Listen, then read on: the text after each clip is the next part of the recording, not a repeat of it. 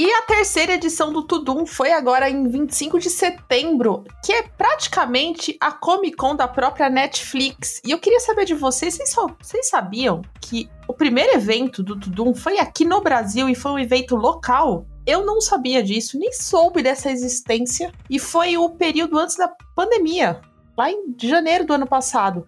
E aí fez tanto sucesso aqui, com o público brasileiro, porque o público brasileiro adora, né, gente? A gente é tem a maior, né? Tem a, é, é, tem a maior Comic Con Brasil do gosta mundo. de muvuca, né? É, cara, é, é, surtando, é aquela gritaria e tudo mais. E aí a Netflix investiu, fez uma segunda edição no final do ano de 2020, que foi um pouco menor, mas essa edição deste ano, não sei se vocês acompanharam, ouvinte, mas a gente acompanhou.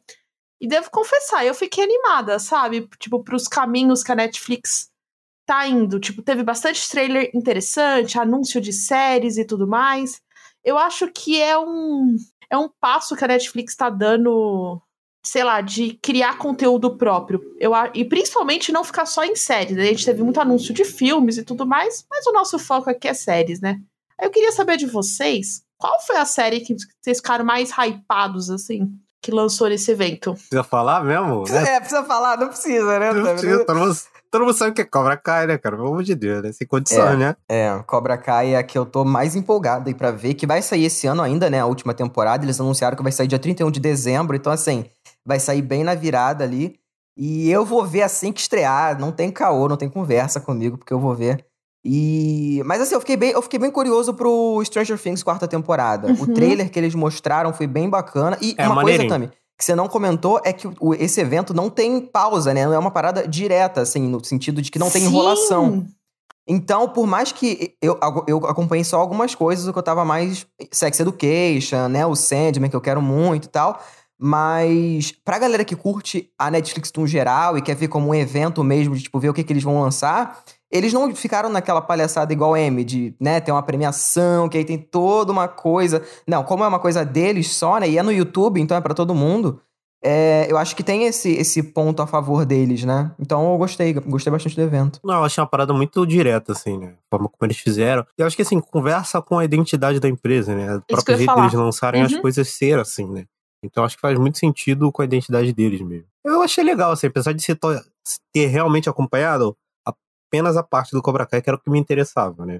Mas para quem é muito fã aí, não sei o quê, e acompanha todas as séries da Netflix, acho que fez sentido. É bem legal, inclusive, o evento. Eu quero fazer um comentário, tipo, é um elogio à Netflix. A gente sempre mete pau na Netflix, né? A gente vai meter o pau nesse programa ainda, mas eu quero fazer um elogio que o evento, eu acompanhei ele inteiro às três horas, e ele tava legendado, eu, Sim, Sim isso é muito tudo, incrível. Assim. Pra tudo. Você tinha a pauta, então você tinha exatamente o que ia ser falado. Falta um pouco de surpresa com isso? Falta, mas como teve alguns tipos de anúncios diferentes, tipo um trailer de Cobra Kai, a confirmação da quarta temporada de Sex Education, me deu a, a, o anúncio da próxima temporada do The Crown, a data certinha, com tipo, não um teaser, né? Mas um, um gostinho não, do que aí, vem. Né? É um vem aí é assim, para todos os públicos e cada momento do evento foi para um público específico. Para o Brasil teve o anúncio tanto de sintonia quanto o filme da Bruna Vieira, teve a, a série lá das Maldivas que vai lançar, sabe? Tipo, uma coisa pequenininha, mas você teve um momento asiático, indiano, teve um americano. Então, assim, é, eu gostei muito, assim, aspecto, sabe? Essa né? parte foi. de marketing da, da Netflix, a gente pode. É, é, não é igual a HBO, né? né? Mas, mas, eu acho que eles estão sabendo investir usando as ferramentas que tem. E, para o dia de hoje, a gente tem uma coisa diferente, né, Cid? Conta pra gente. Então, ano passado já teve esse lance do Tudum, né? Desse almanac Tudum que começou aí, a galera ensandecida, né? Querendo pedir, porque é uma parada grátis, né? Só você se inscrever. Para algumas pessoas, eles até mandam, né? Pra imprensa, pra galera é, influencer, assim, eles mandam sem a pessoa pedir, né? Mas eu consegui o meu desse ano. Ano passado eu não consegui, até porque eu nem sabia da existência, só fui saber quando realmente é, rolou de chegar na casa das pessoas. Esse ano eu consegui o meu e eu não abri. Eu tô falando sério, eu não abri, então eu vou abrir junto com vocês aqui enquanto a gente conversa, porque, assim, eu não sei o que, que tem, mas falaram que é uma parada bem pra falar sobre aqueles almanacs que a gente tinha quando a gente era criança, sabe? Uhum. De turma da Mônica e tal. Então eu vou dar uma olhada aqui. Já começou com uma palhaçada. Música né? de unboxing. Já começou com palhaçada pra botar o seu nome, que isso aqui. Isso aqui é uma coisa que eu fico meio. Tipo, será qual o público que eles querem alcançar, sabe? Com esse tipo de, de coisa, assim. Porque, sei lá, Cid, uma galera adulta Cid. vai colocar nome em almanac. Vai. Vamos falar, vamos falar. Vou falar um negócio. Eu comprei um planner e no meu planner vai vir um espaço exatamente como isso. Então. É aquela Mas Mas coisa, eu acho né? que assim, toda essa identidade, a identidade visual mesmo, é esse lance do Almanac é voltado pro público adolescente, jovem e adulto, assim. E é o público que eles focam muito, que é um público muito engajado, cara. Dá muito retorno pra eles em termos É, a de capa- engajamento. mi- A capa de é mídia, basicamente sabe? um pôster. Não dá pra ver, mas é um pôster gigante com várias séries aqui. Tem até Gilmore Girls, tem o MC da. Mentira que Tem- tem Gilmore Ah. Girls. Me conte aí sobre Gilmore Girls. Não, não, não. É, é basicamente um pôster com várias séries originais, vários conteúdos originais. E aí tem. Aqui, ó. Deixa eu ver. Gilmore... Como se eu conseguisse ver alguma coisa, mas enfim. Ai, que bonitinho! Nossa, achei. É bem Quando legal. você Tem o falou, Gambito. Quando você falou é uma coisa grande, mas não, pequenininho, eu achei. Gostei, gostei. Ó, o Gambito. E tô vendo aqui, cara, e é uma parada realmente bem de. Ó, pra você fazer. é, destacar, pra você pegar. Bem, bem bobinho, assim, né? Vamos falar a verdade, assim. Ó, Ah, por exemplo, tem bobinhos. meme. Mas por que, que você Não, acha ó. bobinho? Não, porque tem meme. Eu acho que é mais pra brincar com essa galera mais jovem mesmo. Só que ao mesmo É, tempo. cara. Não, mas ao mesmo tempo que tem meme, tem a galera do Sense8 aqui, sabe? Então, então assim, eu não sei. Eu não, eu não, eu não sei que público que é que exatamente eles querem, sabe? Tem aqui um, um negocinho de pôster, beleza, barraca do beijo. Mas aí tem umas paradas que não é pra criança, que não é pra galera mais jovem, entendeu? Então, vendo aqui, parece meio uma parada meio que a gente já reclamou muitas vezes, né? De, de várias produções da Netflix, parece que eles não sabem o foco. E Mas aqui parece que precisa é isso, ter? tipo, Ah, mas Ai. isso aí eu acho que não precisa ter, não. Cid. Isso- é, todo isso que eu ia respeito, falar. assim. Não precisa ter, não. Ah, cara, vocês estavam reclamando aí da mãe que deixava a criança ver o, o Round Six aí, mas aí pra uma Não, criança não, aqui, não. Porra, não reclamei, mas não. aí tu tá de sacanagem. Eu pô. não- Tem nada a ver o- Que uma história coisa com a é outra. essa? Que história Não, é eu essa? reclamei, porque é uma coisa ridícula, pô. A criança vendo um Round Six é uma coisa de maluco. Tá deixando seu filho ver Round Six, pelo amor de Deus. Não pode, cara. É um negócio pra, pra adulto. Não, mas cara. então, no Almanac tem, tem série aqui que não é de criança e tem imagem aqui também que não é pro público jovem, Mas entendeu? assim, ó, vamos lá. Olha a parte final aí e vê se tem alguma indicação de idade. Ah. Cara, é só uma revistinha, gente. Exato, isso que eu tô falando. Não tem. Então, tá assim. Não, não, não, eu quero. Eu, não, não, não. Eu tenho que problematizar sim, eu tenho que falar sim Ó. dos problemas, porque aqui eu não vou passar. Sirva um tabu bem quebrado. Aqui, ó. aqui, ó, Otis e Maeve, ó, bem bonitinho, né? Ai, bem que legal. fofinho. Falando nisso, Cid, tem, temos Round 6 aí? Você achou alguma coisa? ah, não deu tempo. Né? Ah, isso aqui também vai gostar, ó. Deixa eu ver. Coisa de signo, essa palhaçada. Ah, o que que tá de leão aí? Me conta, vai. Ah, Conta aí. Deixa eu ver aqui. Leão. Tá vendo como é que é coisa pra adolescente? Leão, pessoa maravilhosa que assiste a todas as séries que estão bombando para poder fazer stories dando opinião. E quando for a estreia da nova temporada daquela série que você ama, tenho certeza que você vai colocar o look todo especial só para assistir da sala de casa. Com Ela faz o red certeza. carpet dela. Com certeza. Onde eu estava como assistindo Succession? De pijaminha, bonitinho, pipoquinha. Não, não, não. Ah. Não, não, não. Tem que ter um look, não é? Não, é Não, um... pijaminha. É que assim, tem a roupa pra dormir e tem o pijama, entendeu? Tem a diferença, ó. Qual o signo do Thiago? Vai, fala aí, Thiago. Qual que é o seu? não vou falar, não acredito nisso, mano. Não, também não, Peraí, porra. Mas é- é daí, caralho. Libre? Não, touro? Não. Não, é gêmeo. Gêmeos, Gêmeos. isso, vê aí. Nossa, mas que merda. Aqui, ó, quem vai saber. Aqui, ó, quem vai saber todas as fofocas sobre os lançamentos da Netflix. Quando estreia a próxima temporada, você sabe. Qual a série foi cancelada? Você sabe. Quem foi a. est- que- Quem vai estrelar o quê? Você sabe. Só não sabe pra quantos amigos passou a sua senha. Res- O resto você. Nossa, mas esse aqui tá uma merda. O resto vocês desse signo sabem. Basicamente falando que o Thiago é um fofoqueiro, isso é verdade, né? A gente já comentou aí no programa do Como nós assistimos tantas séries. Fofoqueiro, não. Comentarista da vida alheia. Que isso? Fof- é, é, é, é, a fofoca edifica, cara. Certeza.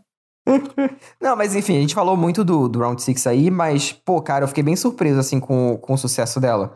Porque por mais que ela tenha todo esse apelo, assim, de, de que a gente tava falando de, né, de pegar essa, esse, essa temática que é muito, né, Hunger Games, assim. Eu acho que eles uhum. souberam muito trazer isso pra uma estética diferente. Uhum. E tanto que ela virou a série mais assistida na Netflix, né? Em uhum. pouquíssimo tempo, aí já bateu outras séries que, tipo, pô, Stranger Things, sabe?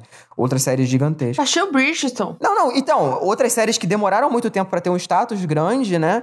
E ela não, cara. Foi, estreou faz o que? Faz um, Foi um dia mês? 17 de setembro, então faz exatamente 32 dias hoje. Não, 31 dias hoje. Cara, isso é absurdo.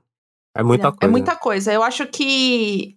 Eu acho que também é o momento que a gente tá vivendo, né? A gente se identifica de tipo. Não é uma coisa é, que a gente não, não converse com a gente, sabe? É aquela coisa de tipo, cara, às vezes você tá, tipo, no desespero e você vê aquela como sua única chance, sabe? Você se coloca no lugar, entendeu? Eu tenho algumas críticas à série, assim, meio que eu já sabia o final, assim, sabe? Tipo. Ela é bem previsível, ela, ela é bem. Mas isso não me atrapalhou. Tipo, não, é uma crítica. não acho que isso é um é, problema. É uma crítica, mas não é uma coisa assim, ah, meu. Não, muito pelo contrário, eu me diverti horrores assistindo. O final me deixou assim, opa, peraí, eu não tava esperando isso. E a, teve a confirmação já oficial não, não, não, da Netflix? Confirmou. Não, não. Ainda não, bateu né? O martelo, bateu o martelo que. Ah vai acontecer, não rolou. Na, gra... na, data da gravação não rolou. Mas o criador já falou que, tipo, ah, se a, se a gente não fizer uma segunda temporada, as pessoas vão ficar muito boladas. Uhum. Então, assim, vai ter, ah, gente. Ah, já meteu essa, já vai fazer. Ah, é, não. não. Não tem. Conversa. Não... Que, que papinho, hein? Que papinho. que papinho. Porque, porque, assim, ela é uma série, eu acho ela uma série muito boa, assim. Ela uhum. não é a uhum. melhor coisa do mundo, mas eu entendo Sim. muito o apelo, eu entendo muito o porquê dela tá fazendo esse sucesso, e é muito interessante, porque eu até falei isso aqui algumas vezes, eu não sei, acho que eu já falei isso no programa passado ou retrasado, que eu até comecei outras séries asiáticas por conta dela, assim. Então, se eu que já, né, a gente aqui no geral, que já acompanha bastante série de vários lugares, e a galera que só acompanha a série realmente dos Estados Unidos, assim. E depois dessa, ah, vamos ver Alice in Borderland, que também é uma série que a galera comparou muito, sabe? Uhum. Então acho que vai, isso vai é, corroborando para outras séries também. Então, esse sucesso dela, é, eu acho que vai ser muito bom pro futuro da Netflix, até, até outras distribuidoras aí é, virem outras produções que não sejam dos Estados Unidos e meio que apostar, sabe? Então, gente, eu acho que é muito bom. A Netflix tem essa coisa, né? A gente já teve Dark, La Casa de Papel. É... Sim, sim. Teve, sim, teve uma outra também. Qual foi? Que fez sucesso? Que fez sucesso nesse nível, assim, tipo, puta. Teve... Não foi aquela francesa lá? A Lupin. Lupin, isso? Então, assim, ela investe em bastante coisa, beleza, mas eu acho que ainda não é o suficiente, óbvio. Mas, mas acho que isso já é um bom começo, sabe? De, de ter esse número, ter essa resposta. Uhum. E muita gente, eu vi que, ah, só porque é, é, famosa, não vai ver. Tá, gente, para de palhaçada, sabe? Exato. Eu acho que é uma bobeira. Não, aí é bobeira, assim. Eu acho bobeira. Assim, eu vi o primeiro episódio, inclusive. Não falei ainda sobre. Eu vi e eu gostei, assim. Não, não vou prometer que eu vou continuar agora, porque eu tenho outras coisas melhores para ver agora. Mas eu gostei, assim, não achei ruim, não. Achei bem legal, inclusive. Eu acho eu que você vai gostar, que... Thiago. É, eu também acho, eu também Thiago, eu, acho eu quero ver a reação do Thiago com aquela coisa. Tá? Qual? Do, uhum. Qual episódio? Com, aquele, com aquela coisa, assim. Do qual? final. Do final. Final, final? Eu não vou falar. Não, não, é o final, final. falar em código, merda. Pera não. aí, deixa eu falar. Ah, tá, desculpa. Ah, deixa que eu falei em código, aí ninguém vai entender. Não, não, as pessoas vão entender com certeza. com certeza. Tá, mas eu não, o que importa é eu. Eu, ah, eu já sabia o que ia acontecer, já sabia o plot da série e tal, não sei o que, e mesmo assim o primeiro episódio conseguiu me impactar, assim achei isso muito bom. Quando começou lá a maluquice lá, eu já sabia o que ia acontecer, mas mesmo assim eu fiquei meio chocado, assim, meio horrorizado. É. Mas isso é devido, claro, a série ser muito gráfica e tal, por isso que eu acho que, uhum. pô, não é pra ficar criança vendo essa merda, né? Pelo amor de Deus. Pra gente fazer esse papo aqui, eu tava vendo aqui no, no, no Almanac e ele tem umas coisas, assim, até interessantes. Eu tava vendo aqui de produção brasileira, deles falando aqui sobre algum... Até a série que foi cancelada, né? O próprio... A que ganhou o M lá, o Ninguém Tá Olhando, que foi cancelada, tá aqui tem uma certa retrospectiva, tem umas coisas bem legais. que assim. cara de pau, né, cara? Que cara de pau. O que, cara o botar, ninguém tá olhando aí. Não, os caras botando, ninguém tá ah, tá olhando aí. Sim. Pô, ah, mas é, enfim, né? Complicado. Mas aqui tem, tem também as piadinhas aqui com a típica, com uma, umas séries aqui também. Assim, eu acho que. Pra, eu não vou ler isso aqui, assim, jamais. Jamais não vou ler, assim, não vou preencher. Tem coisa aqui de, de brincar, tipo, preencher é, jogo, não sei o quê. Eu não vou fazer isso.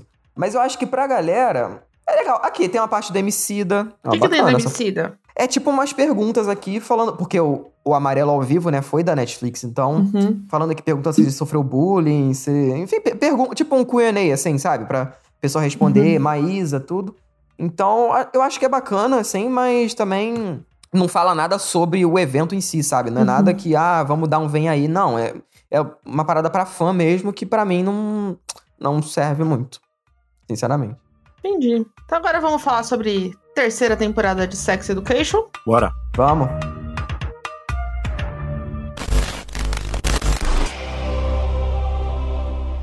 You respect Jesus, but not us!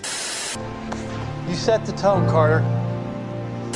I do some dirt too, but I ain't never put my gun on nobody who wasn't in the game.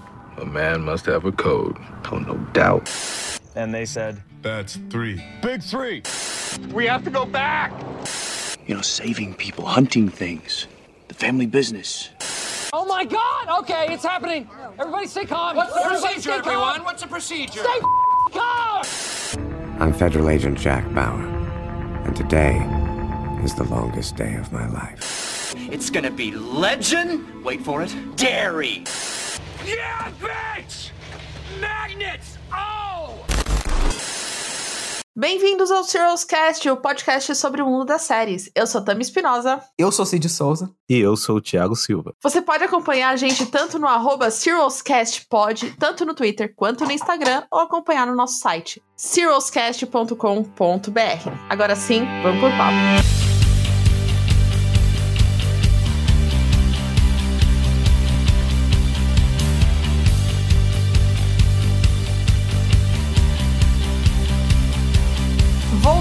Mordale depois do final de temporada, onde a gente tem aquela peça inacreditável de bizarra. Eu estava com as expectativas altas para essa terceira temporada de Sex Education. Porém, já vou deixar aqui claro, bem no comecinho do episódio, que delícia foi acompanhar a jornada de Sex Education nessa terceira temporada, a volta desses personagens e o quão apaixonante tava assistir esses episódios. Vocês estavam com saudade de Sex Education? Eu, eu não achava que eu estava até começar a assistir. Cara, eu acho que eu tava igual tu, assim, eu não sabia que eu sentia falta até ver, assim. Porque, assim, eu achei uma baita temporada, adiantando aqui, concordando muito contigo. Gostei muito e, inclusive, é a melhor temporada da série, assim. Achei, pô, ótimo. Tudo tá, tudo, tudo tá muito bem dosado, sabe? As, as coisas que são ótimas e excelentes na primeira e na segunda temporada aqui são potencializadas entram dinâmicas novas e tal, então, porra. É, eu, eu gosto muito das duas primeiras, assim, mas eu acho que é um problema daí das séries da Netflix, porque, por exemplo, eu fico muito fissurado, assim, por um dia, basicamente, aí eu assisto aquela série, e aí depois eu, o Cobra Kai, por exemplo, o Cobra Kai eu vi por três dias, assim, então até durou um pouquinho mais, uhum. mas é aquela euforia que passa muito rápido, assim. Então eu vi a, a segunda temporada lá na época, a gente gravou tudo, foi muito legal, mas a gente meio que esquece, assim, sabe? Eu, tava, eu tinha esquecido já dos plots, tudo. E aí, depois, se eu não me engano, eles botaram um recap, não botaram? Botaram, isso que eu ia falar nesse exato momento. É. A série faz um recap muito legal. Porque eu até falei assim, ué, a série já começou? E eu não tava entendendo. E eu achei isso muito bacana. Eu achei que é uma forma de você, ah, já que tu vai continuar lançando tudo de uma vez e a pessoa vai assistir tudo em um dia e vai esquecer depois, acho que a forma como a linguagem que foi feita meio que já deixou você entrar na vibe, sabe? É. Mas antes, se você não quiser assistir o recap da Netflix, nós temos um episódio sobre a primeira e segunda temporada lá na nossa segunda temporada, que é o nosso episódio 5. E lá tem a parte sem spoiler para você indicar para quem nunca assistiu Sex Education. E depois tem a parte com spoilers que a, esse programa tá muito bom. Eu reouvi, porque eu não sabia que tem o recap, eu, eu reouvi. E a gente errou tudo. as nossas teorias para essa terceira temporada. Só que a gente errou no bem, porque as nossas ideias eram muito idiotas, se a gente parar pra pensar, entendeu? Eu fiquei muito feliz que nada do que a gente falou, que nossas expectativas, foi trazida para essa terceira temporada, sabe? A série conseguiu me surpreender, entendeu? É. Ah, que ótimo. Essa temporada eu acho que ela, ela arrisca em muita coisa, né? Ela já começa, eu acho que o começo da temporada é muito bom, porque to, eu acho que todo começo de temporada de Sex Education é alguma coisa para te chocar, no sentido de que, tipo, ela é uma série mais 18, mas ela não é uma série que ela vai trazer uma coisa que você pode assistir, por exemplo, com seu pai ou com sua mãe, por exemplo, sem você se constranger, sabe? Ou com alguma pessoa ali que seja um pouco mais, sabe, um pouco mais. Puritana? Sei lá. É, eu acho que nesse aspecto, sim. Então ela já começa com. Ela já começa todo mundo fazendo sexo ali, e é isso mesmo. É uma parada que eles acabam.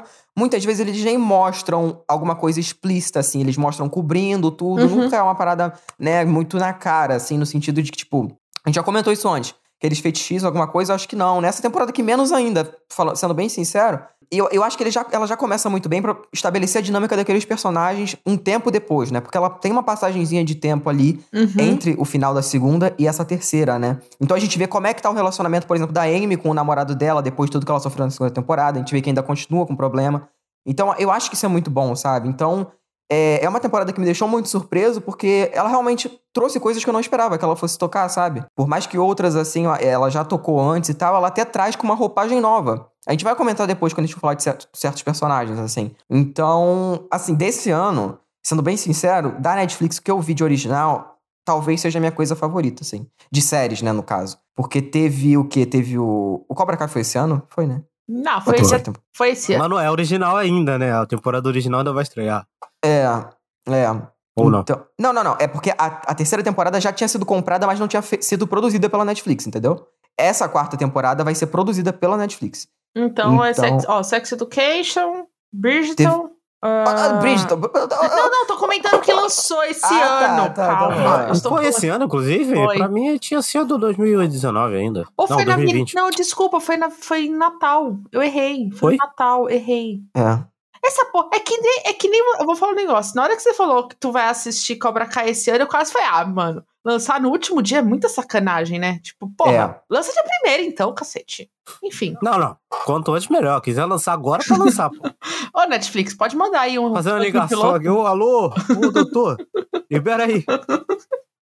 Porque assim, ouvinte, se você por acaso não terminou a terceira temporada ou ainda não viu, pausa esse episódio. Vai lá assistir, depois volta aqui com a gente, porque agora é zona com spoiler aqui. Que a gente vai descrever tudo que acontece nessa terceira temporada, o que a gente gostou, o que não gostou. E no final, a gente vai falar quais são as nossas expectativas para essa quarta temporada. Lembrando que o link para o programa vai estar tá aí no post também do site, no feed também, vai ter o link para o programa sobre a primeira e a segunda temporada de Sex Education. Então vai lá e ouve, pelo amor de Deus. Mesmo se você já viu as três temporadas. Esse é um papo complementar, né? Porque a gente comentou muita coisa lá. Exatamente, exatamente. A primeira surpresa que nós temos dessa terceira temporada é as coisas voltarem muito rápidas, mas ao mesmo tempo a passagem do tempo que a gente tem, que a gente vai se basear pela gravidez da Jean, eu gostei da forma que foi feito, porque assim, tem a passagem de tempo, não é dito, mas está implícito na gravidez dela, que é cinco meses. E, e isso é muito louco, o quão cinco meses os adolescentes mudam. E não só fisicamente, no sentido que ninguém é adolescente na série em si, mas como essas relações mudam, né? Porque a gente. Porque adolescente é isso, adolescente é aquela coisa. A gente já foi adolescente. Que adolescente, né? É aquela coisa emocionada que ele sente. E, e eu acho que a série soube mostrar isso com essa mudança de cinco meses, porque tem muita coisa acontecendo. E não é só com os adolescentes, são com os adultos que a gente tem, né? A, tanto a da Jean, os pais do Ada, e a, no, e a grande surpresa que é a chegada dessa nova diretora, assim. Então, a forma como a série é apresentada, pelo menos nesse primeiro episódio, assim, tipo, olha, vou colocar as cartas na mesa para onde a série tá indo, é muito legal. Eu, eu, eu me entre, eu fui entregue, sabe? Tipo, cara, beleza, eu quero saber mais disso, entendeu? Não, e tudo muito, muito, muito rápido e é muito justificável, como você falou, enfim, o adolescente ele muda rápido, é burro, características padrão de adolescente médio, né?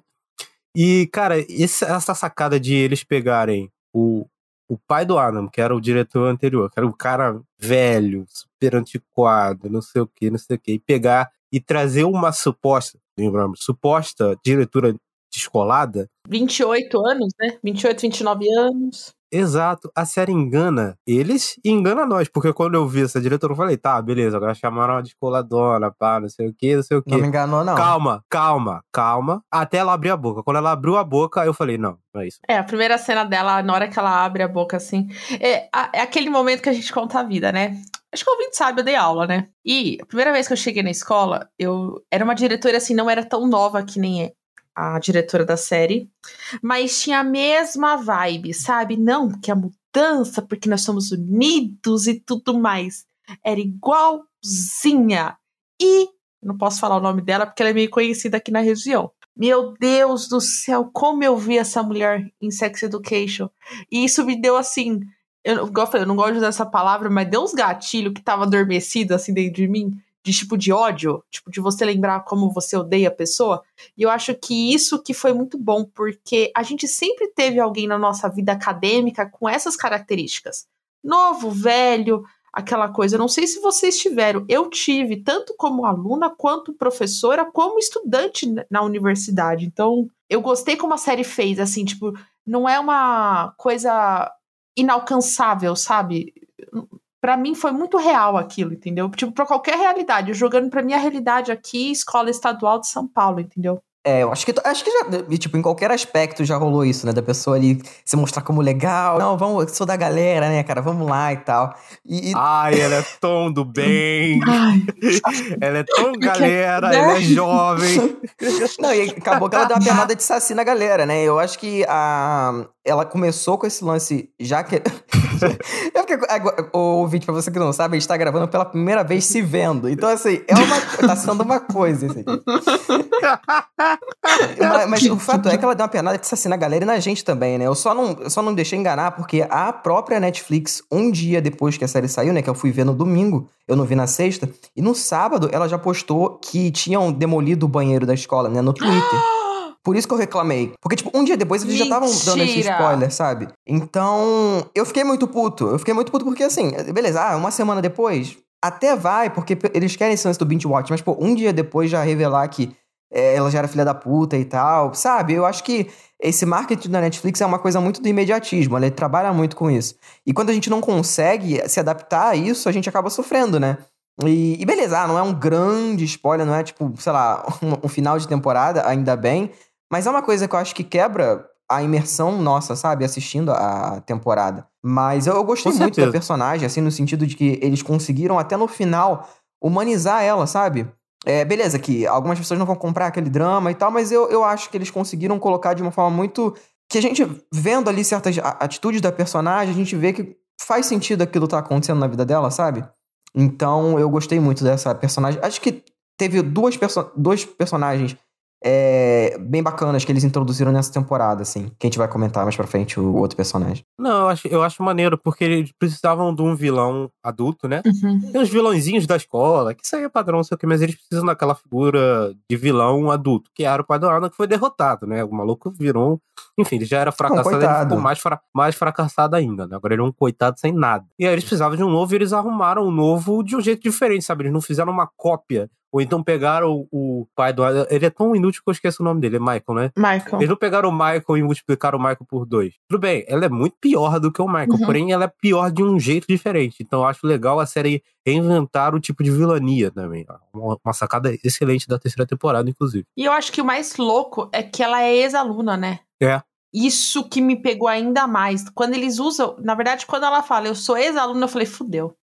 ela sabe todos os esquemas, simplesmente ela conhece tudo. Aí eu falei, é, então eu falei, fudeu, porque ela sabe tudo. A escola sempre foi assim, e ela tá falando que ela quer mudanças. Peraí, alguma coisa não tá batendo, entendeu? Aí quando ela abre a boca realmente para falar que é a, que é a cena na diretoria, que você fala, hum, temos entregues, assim. Mas eu queria falar uma coisa, vocês acharam que teve vilão adolescente? Vilão, vilão adolescente? Olha, eu não, senti. Vilão, vilão não, cara. Tem uns adolescentes que é mais filho da puta que o outro, né? No escala. é, exatamente. Eu acho, que, eu acho que eles têm certos episódios que um personagem ou outro tem um papel antagônico. No uhum. sentido de que isso, a gente vê isso. que, né, que a gente fica torcendo contra. Mas eles não levam isso adiante. Isso é muito legal também, porque não existe isso de.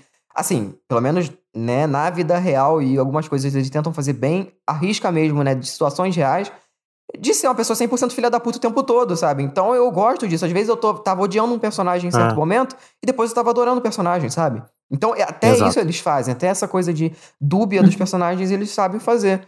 Então, logo, no, por exemplo, no primeiro episódio, que tem aquela situação cômica com o menino lá que fez o Game of Thrones, o menino BR lá. Que é o brasileiro, cara, né? Eu, eu, da, da cabra, eu ri muito, sabe? Que o outro moleque lá tava fingindo ser o, o Otis e a Maeve, né? Que ninguém sabia deles lá do esquema do. Sex King, é o Sex, King. King. E, e aí eu comecei a rir, assim, porque é uma situação que o cara tava sendo muito filha da puta, mas que logo depois também a gente vê que o cara era um coitado também. Uhum. Então, eu, eu, eu gosto muito disso. Eu acho que são dos destaques, assim, porque a gente vai até. A gente pode até comentar um pouco depois, mas aqui a gente, eu já posso uhum. até falar. Que eles têm muito personagem. Muito personagem. Tipo, pra caralho, assim.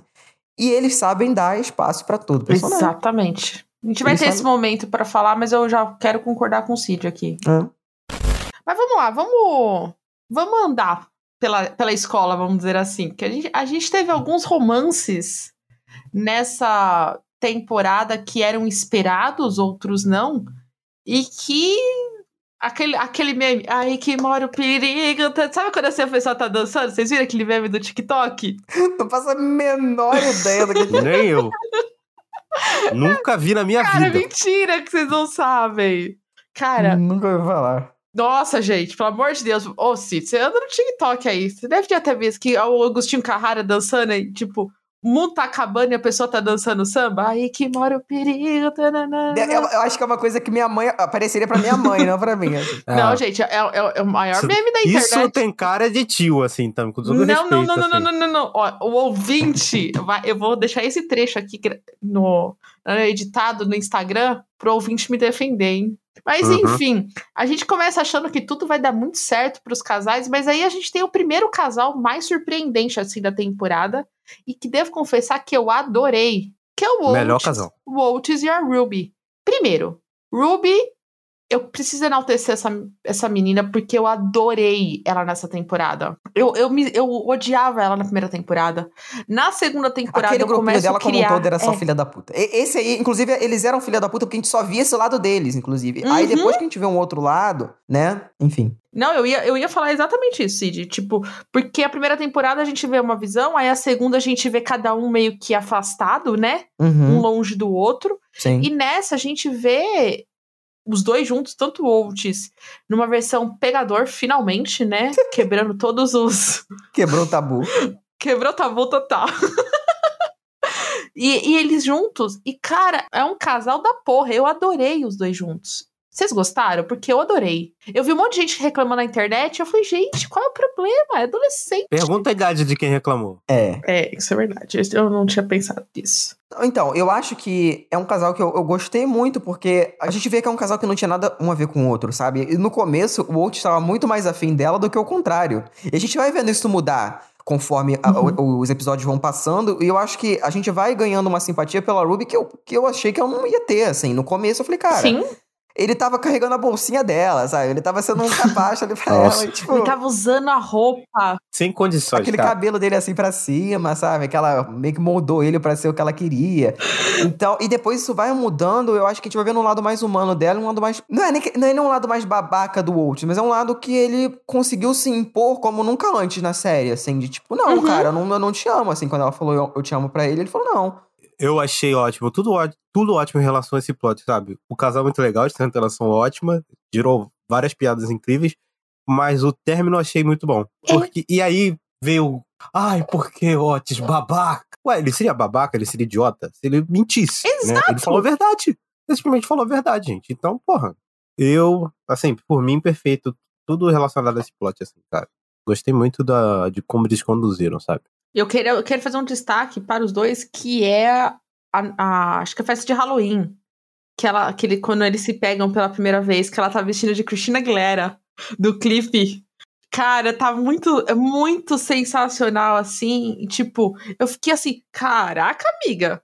Gostei dessa fantasia, hein? Eu só queria deixar registrado Não, isso. E o Walt tava vestido de quê? Era, era, era batata, era uma porra era dessa. Batata. Era um negócio muito idiota, assim. É, era um legume. Era uma coisa bem nerd, bem dele mesmo, né? Gente, uhum. é, Era bem Otis mesmo. É. é. E eu acho que isso é uma coisa que esses relacionamentos nessa terceira temporada, eles evoluíram, entendeu? De alguma forma. Porque aí a gente vai pro próximo, que é a Maeve e o Isaac, e é a mesma coisa. Eu achava que eu não queria ver os dois juntos. Mas quando eles ficam juntos, você vê o quão diferente a Maeve é em relação a outros personagens que a gente já tinha convivido com ela, entendeu? Porque na segunda temporada, o Isaac era vendido pra gente como um vilão, né? Sim. Se a gente parar pra pensar. E nessa Não, aquele tem... final dele deletando a mensagem é uma parada que a gente ficou. Pu... Eu lembro que eu fiquei puto pra caralho. Não, todo eu mundo. fiquei putaço. Eu. Nossa. Morte é. a ele, a gente tava aqui. E acaba essa temporada e meio que vai explicando por que, que ele faz isso e você entende os motivos, não é que você concorda, você não deve fazer isso, gente, mas você entende os motivos, você se apega e é uma construção, os dois juntos. Puta, aquela cena no trailer, sabe? Nossa, foi muito fofinho. Eu fiquei toda assim. Ah, é, é um, ah. é um personagem ótimo, assim. Eu acho que é, todo, toda a questão dele morar naquele lugar ali com, com a família dele, tá? Que na verdade é o irmão dele, né? Se eu não me engano, aquele, aquele cara que mora com ele, não é? Uhum, é, é o irmão. Eu acho, que, eu acho que traz uma coisa de que, tipo, a gente vê aquele personagem sempre em situação junto com a Maeve, né?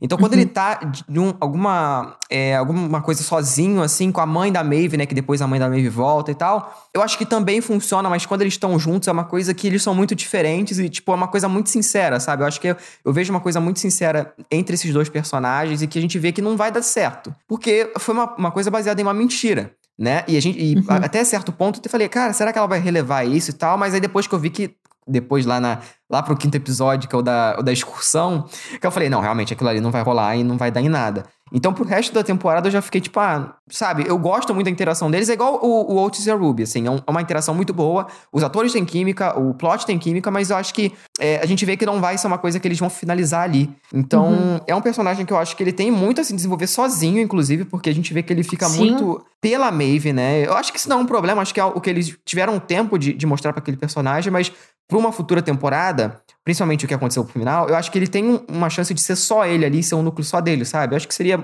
muito bom até dele, sei lá, interagir com outros, isso é uma coisa dele mais integrado com os outros adolescentes, assim.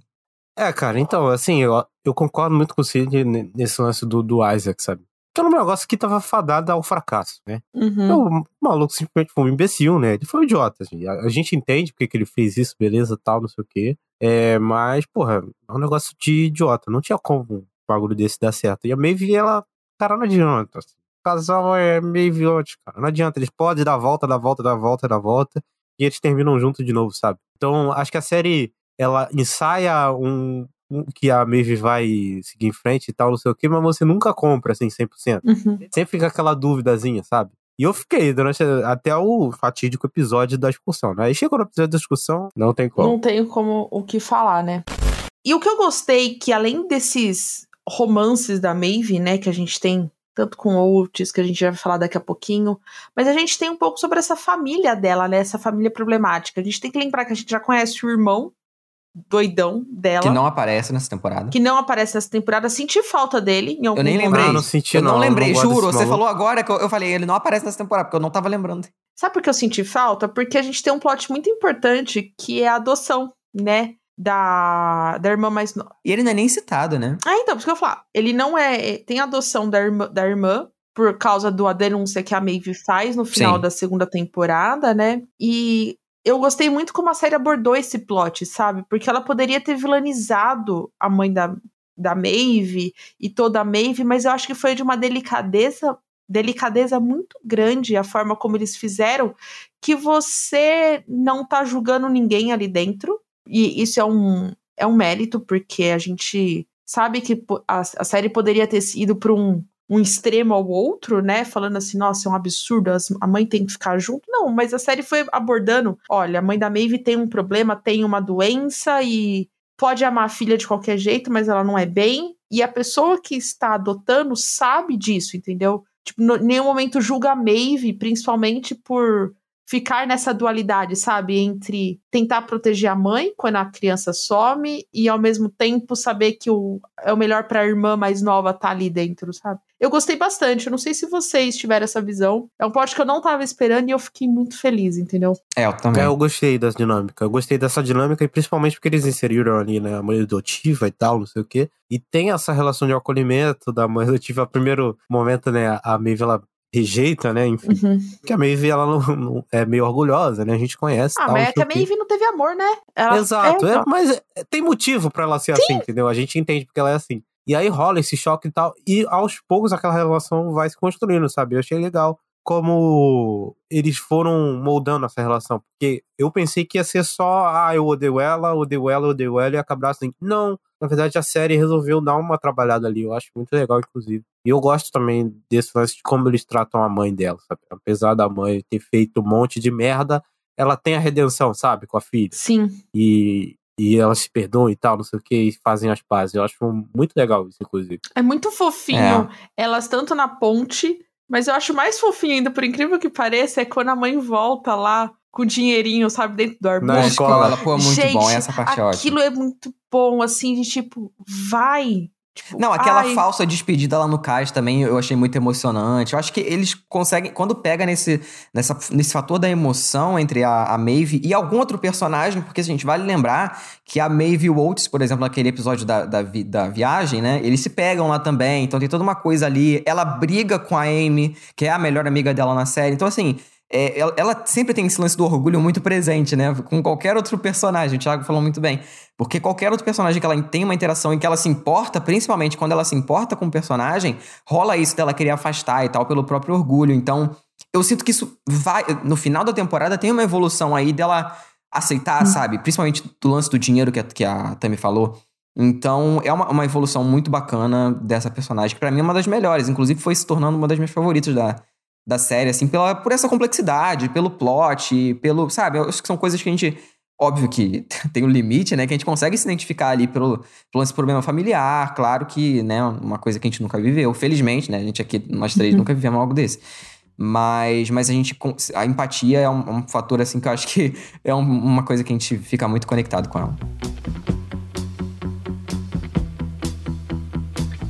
E vamos para o melhor plot da série na minha opinião, que é Eric e Ada. Os dois plots juntos e os dois plots separados, para mim, é o auge dessa terceira temporada. Para vocês foram? Olha, não sei. É porque é porque eu gostei muito de tudo assim nessa temporada, sabe? É, é, é, compli é complicado. Uhum. É, eu por isso que, que, eu falei antes de adentrar o assunto deles, por isso que eu queria saber, porque para mim foi a melhor coisa. É porque entendeu? assim, eu acho que nesse plot deles dois tem uma certa leveza, ao mesmo tempo que tem uma coisa muito séria ali. Então, uhum. assim, por exemplo, a gente pega o plot da Jean, é uma coisa muito, muito séria, que não tem, assim, tirando um momento muito pontual mesmo, eles não têm esse lance da, da leveza que tem em outros plots. Então, aqui eu acho que eles conseguem equilibrar muito bem isso e fazer uma coisa muito orgânica. Então, assim, eu acho que é um dos melhores, mas eu gosto muito de tudo. Então, se eu pra colocar, eu gosto muito da Maeve, gosto muito dele, gosto muito do próprio Oates. Então, fica nessa, nessa coisa dentro de mim, assim que eu gosto, eu gosto muito dessa temporada. Tá mas... muito em cima do muro. É, exatamente. Mas eu acho que eles conseguem. Mas eu acho que eles conseguem, ao, longo desse, desse plot, é, desenvolver muita coisa, sabe? Eu acho que pelo que a gente começa vendo eles dois no começo dessa temporada, né? Que é felizinho e tal, ainda com os problemas, né? Óbvio, sempre vão ter problemas, mas eu acho que até o que a gente vê no final, uma coisa que a gente fica com ódio até do Eric, por exemplo, sabe? Que é um personagem. Era, era, é o meu favorito, assim. Personagens podem errar e continuar sendo personagens fodas, sabe? E foi muito proposital. Então eu vi o pessoal, tipo, tacando hate até no ator, de tão bizarro que é essa galera aí da fandom de. de Porra, nego passa Thiago, do vai, limite, Thiago, né, como cara? Que é o, tem o fanboy, qual que é o outro? O fã de, de. O fã de herói tinha que. Morte ao fã Hã? de herói, que você sempre fala? Não, morte ao fã, né, cara? Agora é morte ao fã, porque tá difícil, viu? Não, não dá. Falando de, de. Ai, ai.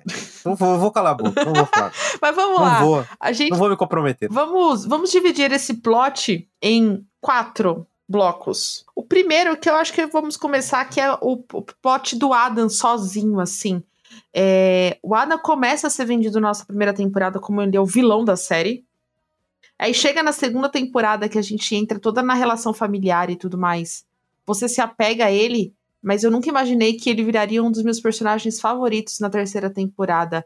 Toda essa jornada dele solo, sem o Eric, o Eric, tipo, das relações com a Ola, dele virando muito amigo dela, ele com a Ruby. Gente, ele falando de Kim Kardashian com a Ruby no boliche, para mim é, é a coisa mais épica que eu nunca imaginei ver na minha vida a alegria dele, tipo, de conseguir enfrentar alguns tipos de barreira, ele voltando pra escola e tudo mais.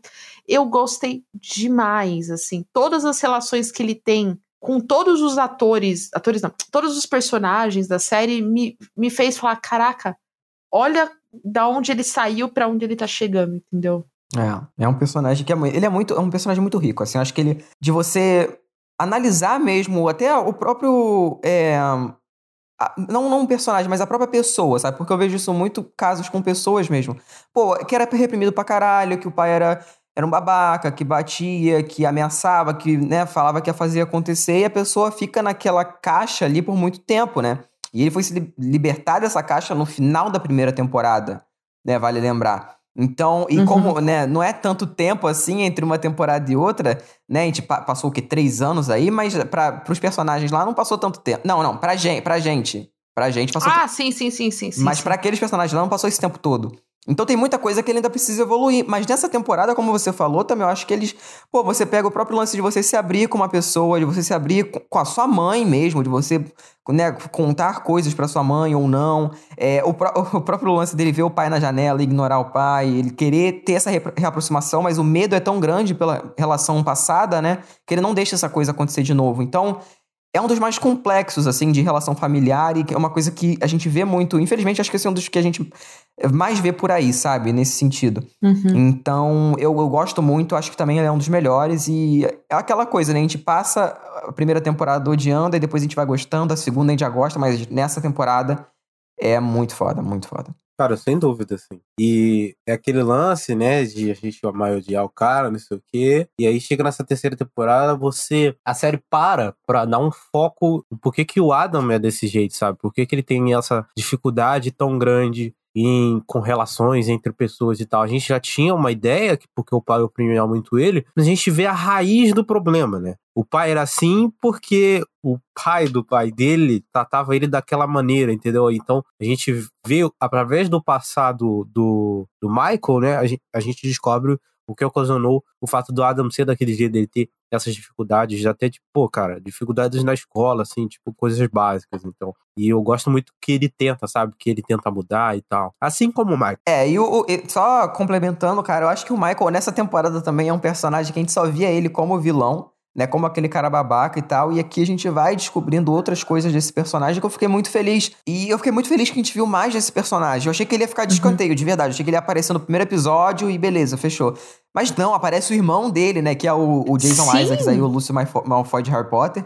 E, e, eu fiquei muito feliz que ele. Puta, obrigada. Eu tava tentando ler. Eu tô assistindo essa porra e eu tava tentando lembrar quem é. Eu ficava assim, cara, ele já foi vilão em algum lugar, mas Sim. aonde? Mas eu fiquei, sabe aquela coisa, ah, depois da pesquisa, depois da pesquisa, depois da pesquisa. Caralho, agora muitas coisas fizeram sentido. É. Então, a relação familiar e ele ter. E esse irmão ser um babaca com ele e ficar humilhando na frente uhum. dos outros e tudo, e depois ele tendo essa independência já adulto, né? O que o Adam tá tendo na adolescência, ele tá tendo uhum. como adulto. Então é esse jogo de espelhos, assim, entre o personagem que eu achei muito foda. É, eu também E a própria mãe do, do Adam também, nessa temporada, ela também tá saindo com outras pessoas, e depois ela volta a ficar com o pai do, do Adam também. Então é uma, é uma salada nessa parte aí, mas é uma salada muito divertida, assim. A gente vê que é um, é um problema muito sério, né? O próprio lance da separação, tudo, eles... Acho que nesse aspecto eles levam isso pra um, um lado muito sério. Mas quando tem que ter ali o, o toquinho ali da, da galhofa, ali eles botam os, os, dois querendo se pegar e não pode, depois eles se pegam mesmo e ele tenta esconder isso do Ada, né? Que a mãe fala, não, não conta para ele e tal. Então. É, é muito gente... triste isso. É muito Esse complicado. episódio, eu acho que esse episódio, quando o. Ou eu não lembro se é nesse episódio ou no anterior, que o Adam. Ele faz, acho que a comida, a salada pra mãe, ele leva lá, né, o pai do Adam, e em nenhum momento ele procura o filho. Em nenhum momento ele procurou o filho nessa temporada. O quão dolorido deve ser isso. E eu, e eu acho que vai ser os maiores reflexos que a gente vai ter nessa quarta temporada. Concordando com o Cid, é o melhor personagem de Sex Education, que é o Eric. Cara, primeiro eu quero enaltecer aquele gif dele do Olds subindo a escada que é maravilhoso. Cara, essa hora. Ai, meu Deus. Cara, eu passei mal, cara, é muito bom. Primeiro, toda a relação dos dois juntos. Eh, tipo, eles se abraçando, eles surtando junto. Eu gosto muito do Eric porque ele é emocionado que nem eu. Cara, na hora, nessa hora antes da escada, cara, ele, ele sobe no teto, pô. ele se dependura, cara. Ele fica de cabeça pra baixo. Eu não aguento, cara. Oh, meu Deus do céu, esse maluco não. Ele parece uma coisa mais cartoon, né? Tem, inclusive, o sotaque dele é muito forte, né? E aí o, o Otis tem até a hora que ele brinca, que ele, que ele, ele tem uma fala dele que é muito característica, que é o Dirty Pig, né? Que é Dirty Pig. E ele fala Dirty Pig, né? Que é uma coisa bem, bem puxadona, assim. E aí tem uma hora que ele tá conversando com, com o Oates, assim, no, eles estão naquela bicicleta, estão deixando a bicicleta, né, lá. E aí o Oates imita o sotaque dele. Parece que é uma coisa muito improvisada, assim, que eles estavam se zoando mesmo. E eles deixaram, ficou uma coisa muito orgânica, assim. Então tudo isso é, complementa para aqueles dois personagens serem, assim, serem, assim, tipo, pra mim, a melhor amizade, assim, da série como um todo, porque é uma coisa que Sim. a gente vê que é muito verdadeira. Desde aquela, pô, daquele episódio lá da primeira temporada do aniversário, que é incrível. Até a segunda temporada, que, te, né, teve outro também episódio, mas essa, essa terceira temporada, eles não estão tão juntos assim, porque tem vários subplots ali que uhum. os dois, às vezes até falar, pô, a gente não se vê e tal, mas no final, quando tudo aquilo acontece, eles estão juntos, entendeu? Então acho que isso é o mais bacana. É, eu acho que na quarta temporada eles vão até ter mais tempo de tela juntos, porque, enfim, os, os plots que separavam eles já não existem mais. Então, nessa temporada, sendo uma coisa mais de transição, é, ainda assim eles conseguiram fazer de uma forma incrível, assim. Então, é, para mim, a melhor amizade da série fácil. Não, mas é. Cara, eles têm uma. Cara, os dois atores, eles têm uma química, assim, que é muito boa, assim. A interação entre eles e tal. É, é muito ótima, cara. Todas as reações do. As reações dos dois, sabe? Os dois. E é um negócio verdadeiro demais, como você falou. É muito bom, é ótimo. E complementando o que o Cid falou, em nenhum momento é forçada essa separação deles. Assim, tipo, nossa, eu estou bravo porque a gente se separou. Não! É tipo, cara, eu tô sentindo sua falta. Vamos sair no encontro quádruplo. Quádruplo, duplo? Seria é duplo. Não, não, quádruplo é. Não, quádruplo seriam quatro casais. Encontro duplo, ah, dois casais. Enfim. Dois casais. Quatro pessoas. Encontro de dois casais. Quatro pessoas. E assim, em nenhum momento a série torna isso problemático. Eles estarem afastados por isso. E isso que eu mais gostei, sabe? Porque a série poderia ter sido clichêzona de tipo, nossa, você não é mais meu amigo, você só liga para outra pessoa, ou você só tem outros amigos. Que é o que, que acontece, sabe? Dentro desse núcleo. Tipo, o Oates vai ter uma outra, vai ter outras amizades, o Eric também vai ter outras amizades, mas eles se gostam e quando eles estão juntos, tipo, é um torcendo pro outro. Então, tipo, todas as interações, todas, sem exceção, mas não quando o Oates, o Oates não, o Eric descobre que o Oates está namorando a Ruby, tipo, a cena, né, tipo, eles estão lá, aí ela tá passando, ele olha pro chupão, olha pro pescoço dela, ele, meu Deus! é sensacional. sensacional. Tipo, é, acho que tem três momentos da temporada, tipo, sensacional. É esse, ele subir na escada, porque é muito orgânico a cena inteira, né? Tipo, e, e a, depois no final, tipo, os dois juntos, ele brigando com o cara, tipo, você tá vendo que nós estamos tendo um momento aqui? Cara, muito bom, muito bom essa parte, cara. Porque eu vi, eu vi o print, o meme antes de ver a cena, né? E aí, quando eu vi, caraca, essa é a cena, meu Deus. Ótimo, ótimo. E é muito bom que, igual a gente falou, o Ada tem o seu plot e tudo mais, apesar de estar junto com o Eric, a gente tem um plot muito importante do Eric, de tentar se descobrir como uma pessoa livre, vamos dizer. Podemos dizer que é uma pessoa livre? Eu não sei definir é, o que eu poderia falar do Eric nessa autodescoberta dessa terceira temporada, porque o Eric sempre foi um, uma pessoa, entre aspas, livre, mas a gente percebe na segunda, terceira temporada que ele ainda tinha alguns tipos de amarras, né? Relação com o pai, a relação com a própria religião. Não, isso aí é logo na primeira temporada do pai. Não, tô falando, tipo, na primeira e na segunda, uhum. né? Tipo, a gente tem esse, esse, esse crescimento, né? Uhum. E chega nessa terceira temporada, a gente acha que o personagem já cresceu tudo que, entre aspas, podia crescer. E aí eles colocam essa viagem enquanto tá todo mundo indo para Paris. Ele tá indo pra Nigéria e eu falei, cara, pra onde vai isso, entendeu? E é, para mim, um dos melhores plots da série. Tipo, não é, eu não gosto tanto da resolução, mas não sou cri-cri em relação a isso, sabe? Queria saber de vocês. É, eu acho que a resolução era meio inevitável, né? Pela verdade. Não, não, não a resolução do, do término, mas assim, Eric, pessoa mesmo, sabe? Tipo, uhum. dele ter que passar por isso lá para se tornar. para perceber que ele quer mais, entendeu? Eu acho que isso faz, na verdade, muito sentido, assim, também, porque eu não sei o que, que o Thiago acha disso, mas eu acho que lá naquela escola, dentro daquele ambiente lá, todo mundo se conhecia, né? Vou falar, vou falar a verdade, todo mundo era ali basicamente também uma patota, principalmente daquela galera que sempre aparece. E lá era de um jeito de que ele não tinha nenhum melhor amigo dele. Então ele poderia ser basicamente uma nova pessoa. Tanto que ele fingiu ser hétero, porque, enfim, né? porque lá, né, não pode, não, né, enfim. Mas. É, é proibido lá, né? É, exatamente, não pode. Então. Eu lembrei do Uma Nova Mulher. É, exatamente. Então, ele tinha que fingir ser uma pessoa que ele não era. Então, daquilo ali, eu acho que surgiu esse, isso dentro dele, assim. Por mais que a gente. É, tem gente até que questionou esse lance dele trair o, o Adam e tal. Eu não questiono, porque eu acho que isso já tava, inclusive. A gente tava, podia ver que tinha uma coisa esquisita ali. O próprio lance do. É, mas o próprio lance do, do Adam não se conectar com as pessoas, eu acho que faz muito sentido, sabe? Porque foi dando margem para isso. O próprio lance do Adam.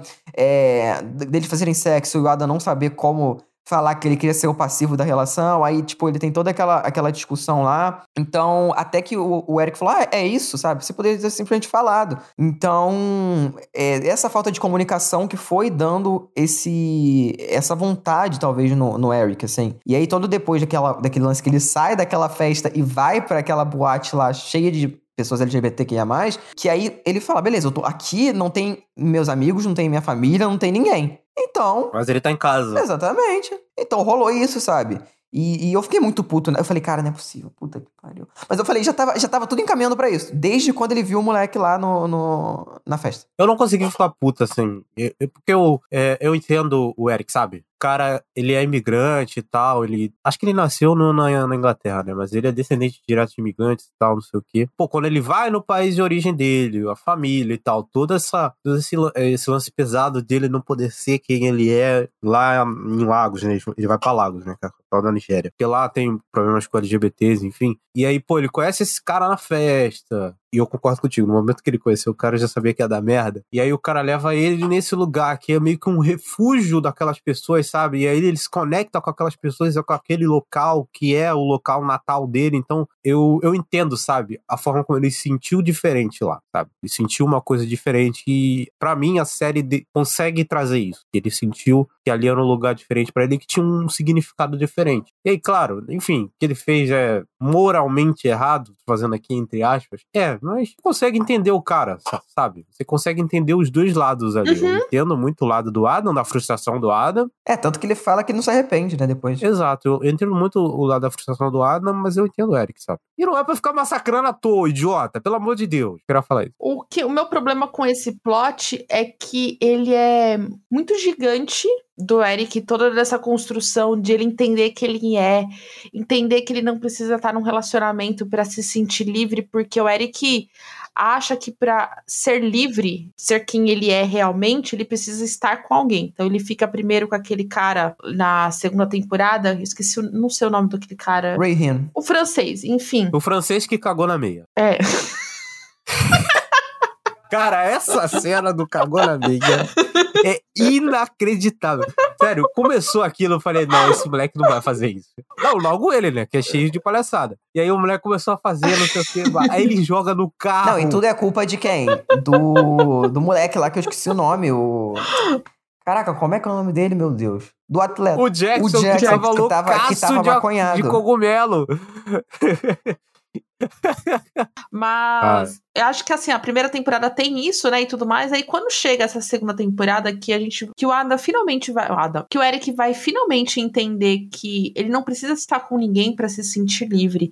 para ele se autodescobrir. Que ele ainda não se autodescobriu ainda. Ele tem, tipo, toda uma vida inteira ainda para vivenciar milhões de experiências. Eu achei que começou assim, sabe? Como se fosse uma montanha russa. E de repente faz assim, vum, e acabou sei lá, para mim parece que o plot do Oates se tipo, meio que suga esse plot dele, entendeu? Porque ele volta da viagem, tem a conversa do Ada e pronto, problema resolvido. E cara, não, não é problema resolvido, entendeu? Eu achei que faltou um. Não, mas eu não acho que é problema resolvido, assim, eu acho. Ah, eu também acho que não.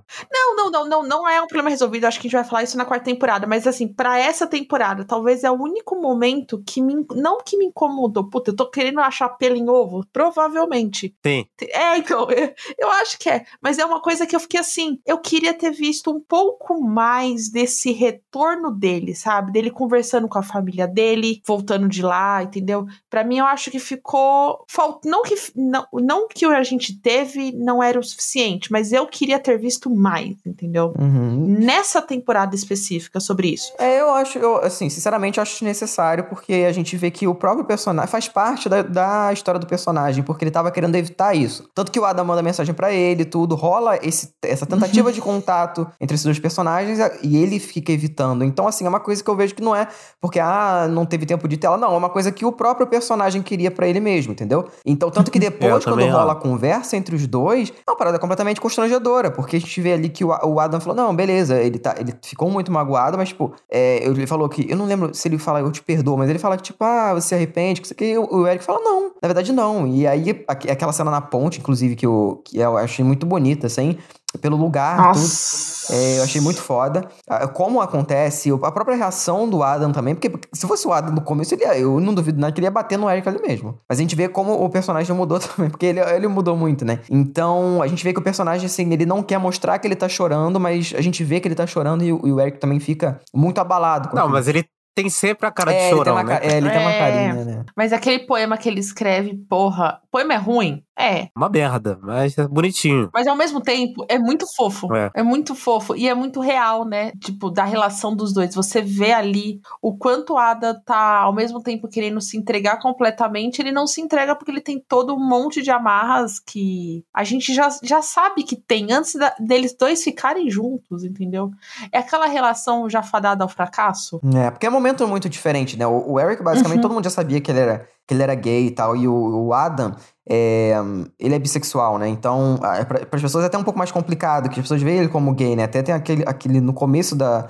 Quando eles voltam logo para as aulas, eles estão juntos e tal, e ele quase bate no moleque. Eu não sei se ele empurra o garoto se ele dá um soco, mas ele ele ameaça lá e tal, e o Eric fica puto com ele, né? Porque ele falou, cara, você tá voltando para ser o que você era, sabe? Então, são fases muito diferentes, faz total sentido eles se separarem no final. Então, é um plot que eu gostei demais, assim, gostei demais mesmo, e eu acho que rende muita coisa ainda pro futuro futuro, sabe? Pelo próprio Ray Hin também, que ele tá menos presente nessa temporada, porque é óbvio, mas o, o, o que ele aparece ali é para fomentar aquele casal e eu acho que ainda vai, vai ter mais coisa. E aí a gente tem um plot que no começo eu não estava gostando, depois eu amei, depois eu amei mais ainda, e depois eu terminei assim, tipo, cara, que da hora. Onde a gente tem um trio, que na verdade eu vou separar em, em dois e um, né? O Cal, a, o Jackson contra a Vi. Cara, que ódio que eu tive dessa relação que a Vi tem com a diretora e ao mesmo tempo. Isso é muito escroto. Que fofo é o Cal e o Jackson, porque você compra tudo sem precisar, sabe, tipo, forçar, entendeu? Porque a gente tem, a gente conhece o Jackson, né, a primeira temporada, a gente precisa recapitular. A gente conhece o Jackson como o cara, né, o gostosão, o playboy, o uhul. Aí chega na segunda temporada, a gente tem o todo... filho da Rebeca do Ted Lasso. Obrigada, eu ia falar já isso agora. Enfim, é... aí a gente tem na segunda temporada todo o lance dele da crise de ansiedade, dele tentar se desamarrar de todos esses eu ia falar desamarrar de todas essas amarras, ia ficar redundante. É, ele se desvincular de todos esses medos e esse, essas coisas que ele não gosta, mas ele fazia para se sentir importante, se sentir amado. E chega nessa terceira temporada, ele tá livre, né? Tipo, ele tá assim, tá, quem eu sou? E aí vem o Cal e demonstra para ele que ele não precisa ser ninguém, entendeu? E isso é muito bom. E eu gosto dessa relação, desses opostos, sabe? Com as inseguranças dos dois, com as inseguranças que as pessoas têm de uma forma assim que é individual de cada um, entendeu? E um ajudando o outro. Então eu, gostei muito disso. E a Vi a gente fala daqui a pouco, mas vamos focar primeiro nesses dois. Cara, eu achei legal, inclusive, eu gostei dos dois personagens, sabe? E de novo, foi uma dinâmica nova, né? Esses personagens não existiam na primeira e na segunda temporada, né? A gente finge que eles estavam lá, mas a série não mostrava eles. E, cara, foi bem legal essa, essa nova dinâmica. O Jackson é, descobrindo essa nova dinâmica, inclusive, os dois se conhecendo e tal. Potencial romance ali que não deu certo. Eu gostei que não deu certo uhum. também, né? Eu gostei que, tá, eles começam a criar tá, um certo romance, os dois ficam meio balançados, não sei o que, não sei o que. E aí não dá certo, eles viram só amigos e fica uma ótima relação de amizade, sabe? Eu gostei disso. E eu gostei do final também do, dos dois personagens. Muito legal. Muito legal, eu ia falar sobre a Vivi, mas enfim, deixa vocês falar. Então, é, esse plot, assim, se a gente for parar pra, pelo menos pra mim, tá? Se eu for parar pra pensar, esse é um dos que eu menos gostei, mas porque os outros são muito, muito bons. E eu acho que esse sustenta pelo carisma desses dois personagens, porque o próprio lance lá no ônibus, que gera uma situação muito boa, que é o, o da, da merda lá no carro, mas assim, eu, eu acho que eles tentam forçar, às vezes, um romance que já tava explícito ali pra gente, mas que eles botam uma coisa assim pra ficar muito na cara. Se você não entendeu, é isso aqui, ó. Se você não entendeu, a gente quer fazer isso aqui. E eu acho que fica, sai um pouco até da naturalidade que a série quer mostrar. Apesar de eu acho que a resolução desse núcleo é muito bom, né? Do, do próprio lance do, é, do Cal fala, que ele vê o, o Jackson vê ele como uma mulher. Então, tipo, não, cara, não quero isso. Então, eu gosto muito dessa, desse papo que tem, é muito importante, mas até chegar nesse ponto de que os personagens, eles são amigos, beleza, mas que não rola essa identificação ali no sentido amoroso da coisa, eu acho que eles forçam muito até chegar nesse, nessa parte, assim. É, até o, a Vivi também, eu acho que ela é uma personagem que é, serve como o antagonista nessa parte, no sentido de que ela. A gente entende por que, que ela é daquela maneira, né? Por que, que ela ficou daquele jeito, é, apesar da gente não concordar, óbvio. Mas ela. Ah, eu fiquei muito. Não, puto. mas a gente entende por que, que ela ficou daquele jeito. Eu entendi. Ah, não, mas a gente vai falar sobre isso aqui. A gente não, vai falar não, daqui a pouquinho. Eu, eu, eu vou puxar a via aqui daqui a pouco. Não, mas eu acho que, que isso tá diretamente ligado com isso, porque eles tentam fazer isso de uma. Desse, esse romance de uma maneira de que a Vivi tá tentando atrapalhar. Só que Cê eu acho que isso não, não, fica tão. Eu acho, eu acho. Eu não acho. achei, não. Porra, discordo. Eu acho. Pode, Também pode, discordo. Pode. Não achei, não. Na verdade, eu nem tinha passado pela minha cabeça até você falar. Eu acho. No começo, sim. Insinua-se que é isso. Só que depois você entende que não é isso. Tipo, você entende. É, até, entendeu? até porque a Vivi tava com aquele cara bonitão lá. É, pô. então. Não, não, mas eu não tô falando que a Vivi gosta dele. Eu tô falando que a Vivi não queria que eles dois ficassem juntos. Isso é fato, gente. Eles não, ela não queria que eles dois ficassem juntos. Ah, mas ela não gostava do, do Cal, pô. É diferente. É, diferente. Mas, mas então, ela não queria que eles dois ficassem juntos. Ué, tanto que naquela parte lá da, da da, viagem, ela ficou puta. Hum, ah, não sei. Não, não sei, sei, discordo, não sei. Ah, não. não eu... Mas também não sei o que argumentar contra. eu só sei que eu discordo.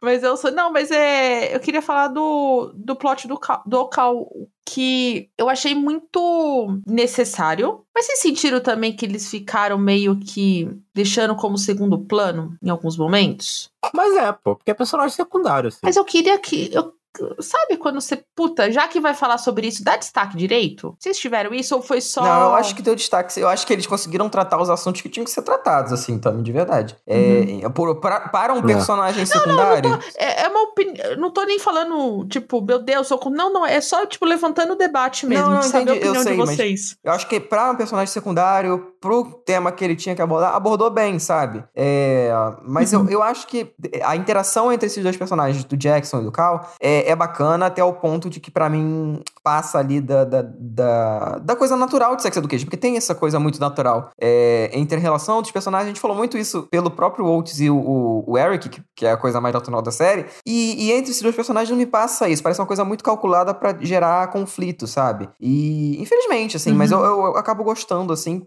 no geral, como um todo. E a finalização do arco eu acho muito bom. Uhum.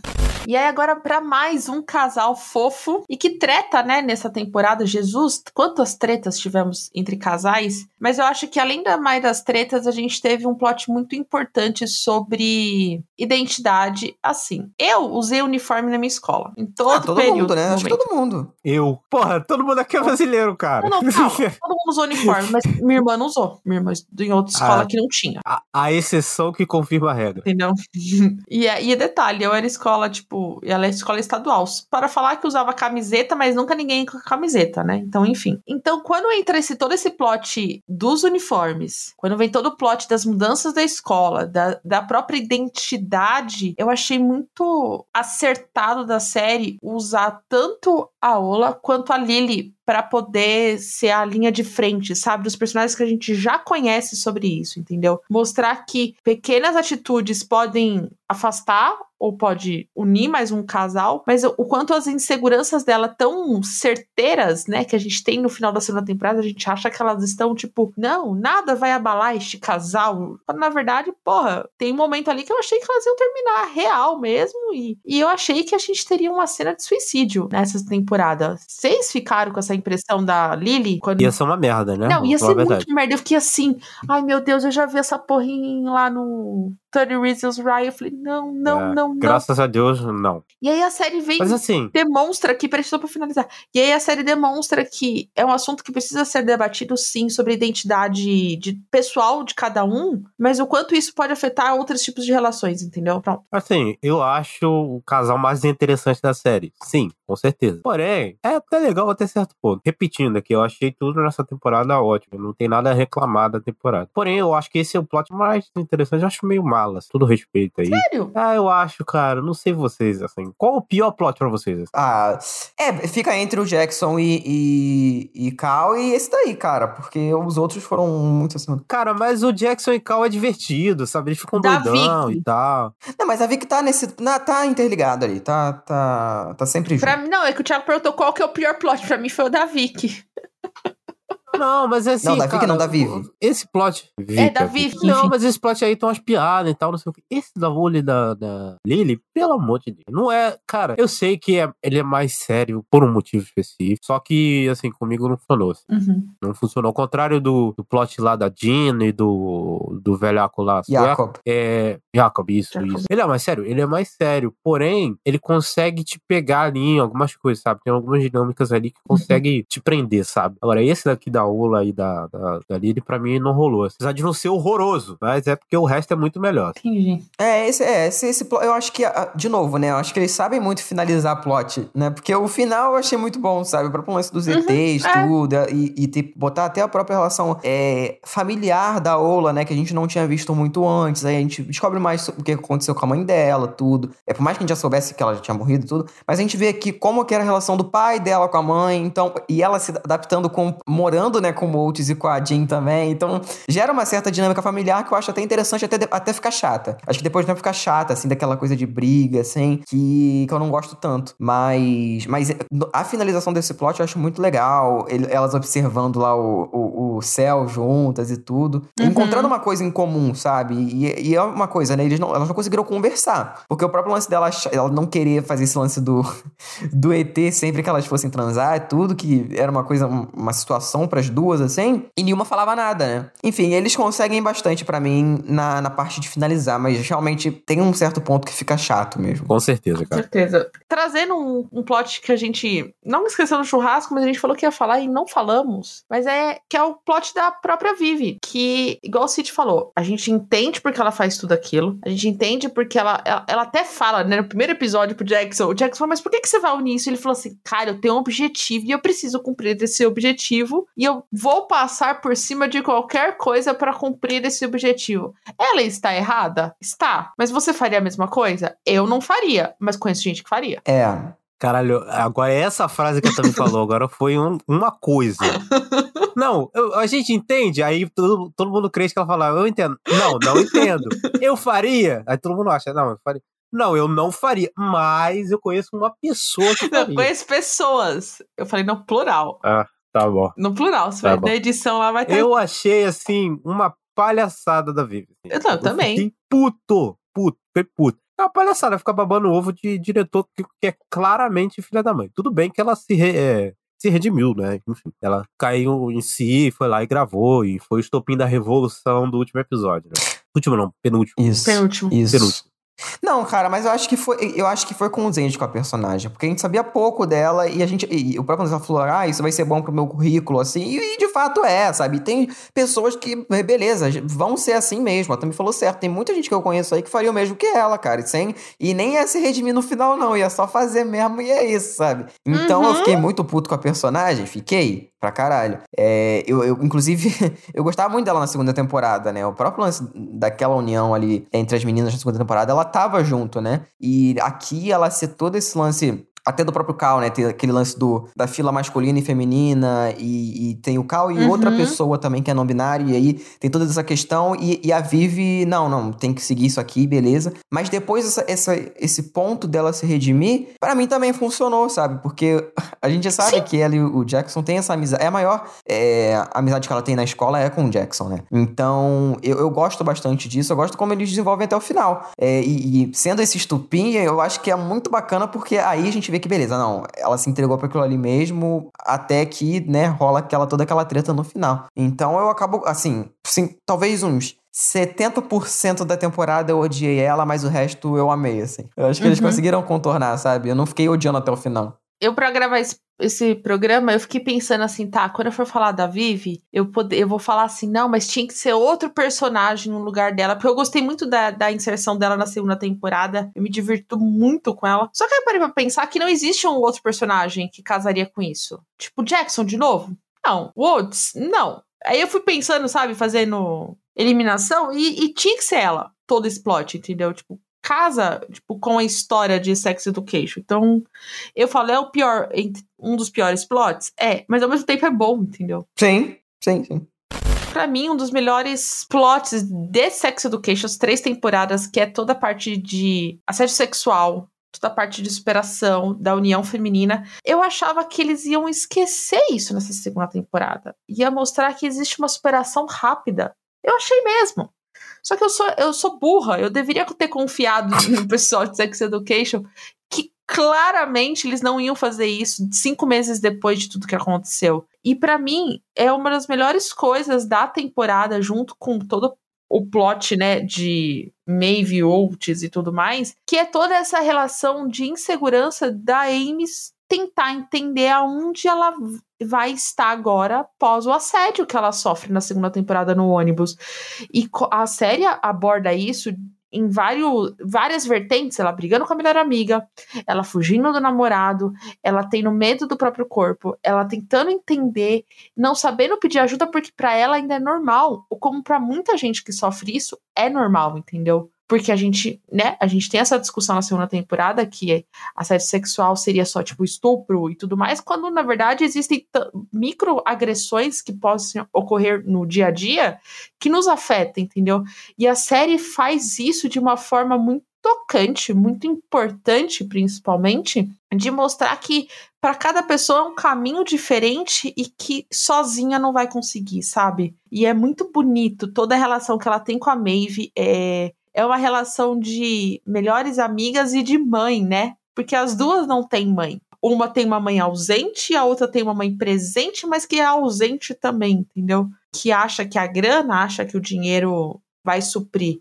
Então, o diálogo que elas têm as duas, de falando assim, cara, você é minha mãe, eu sou sua mãe, nós somos amigas, nós somos família, né? É a, a família das duas. Então, eu gosto demais desse plot e eu quero saber a opinião de vocês sobre isso. Então, eu acho que na segunda temporada eles trabalham mais isso, até porque tinha acabado de acontecer, né? Toda a situação, tudo.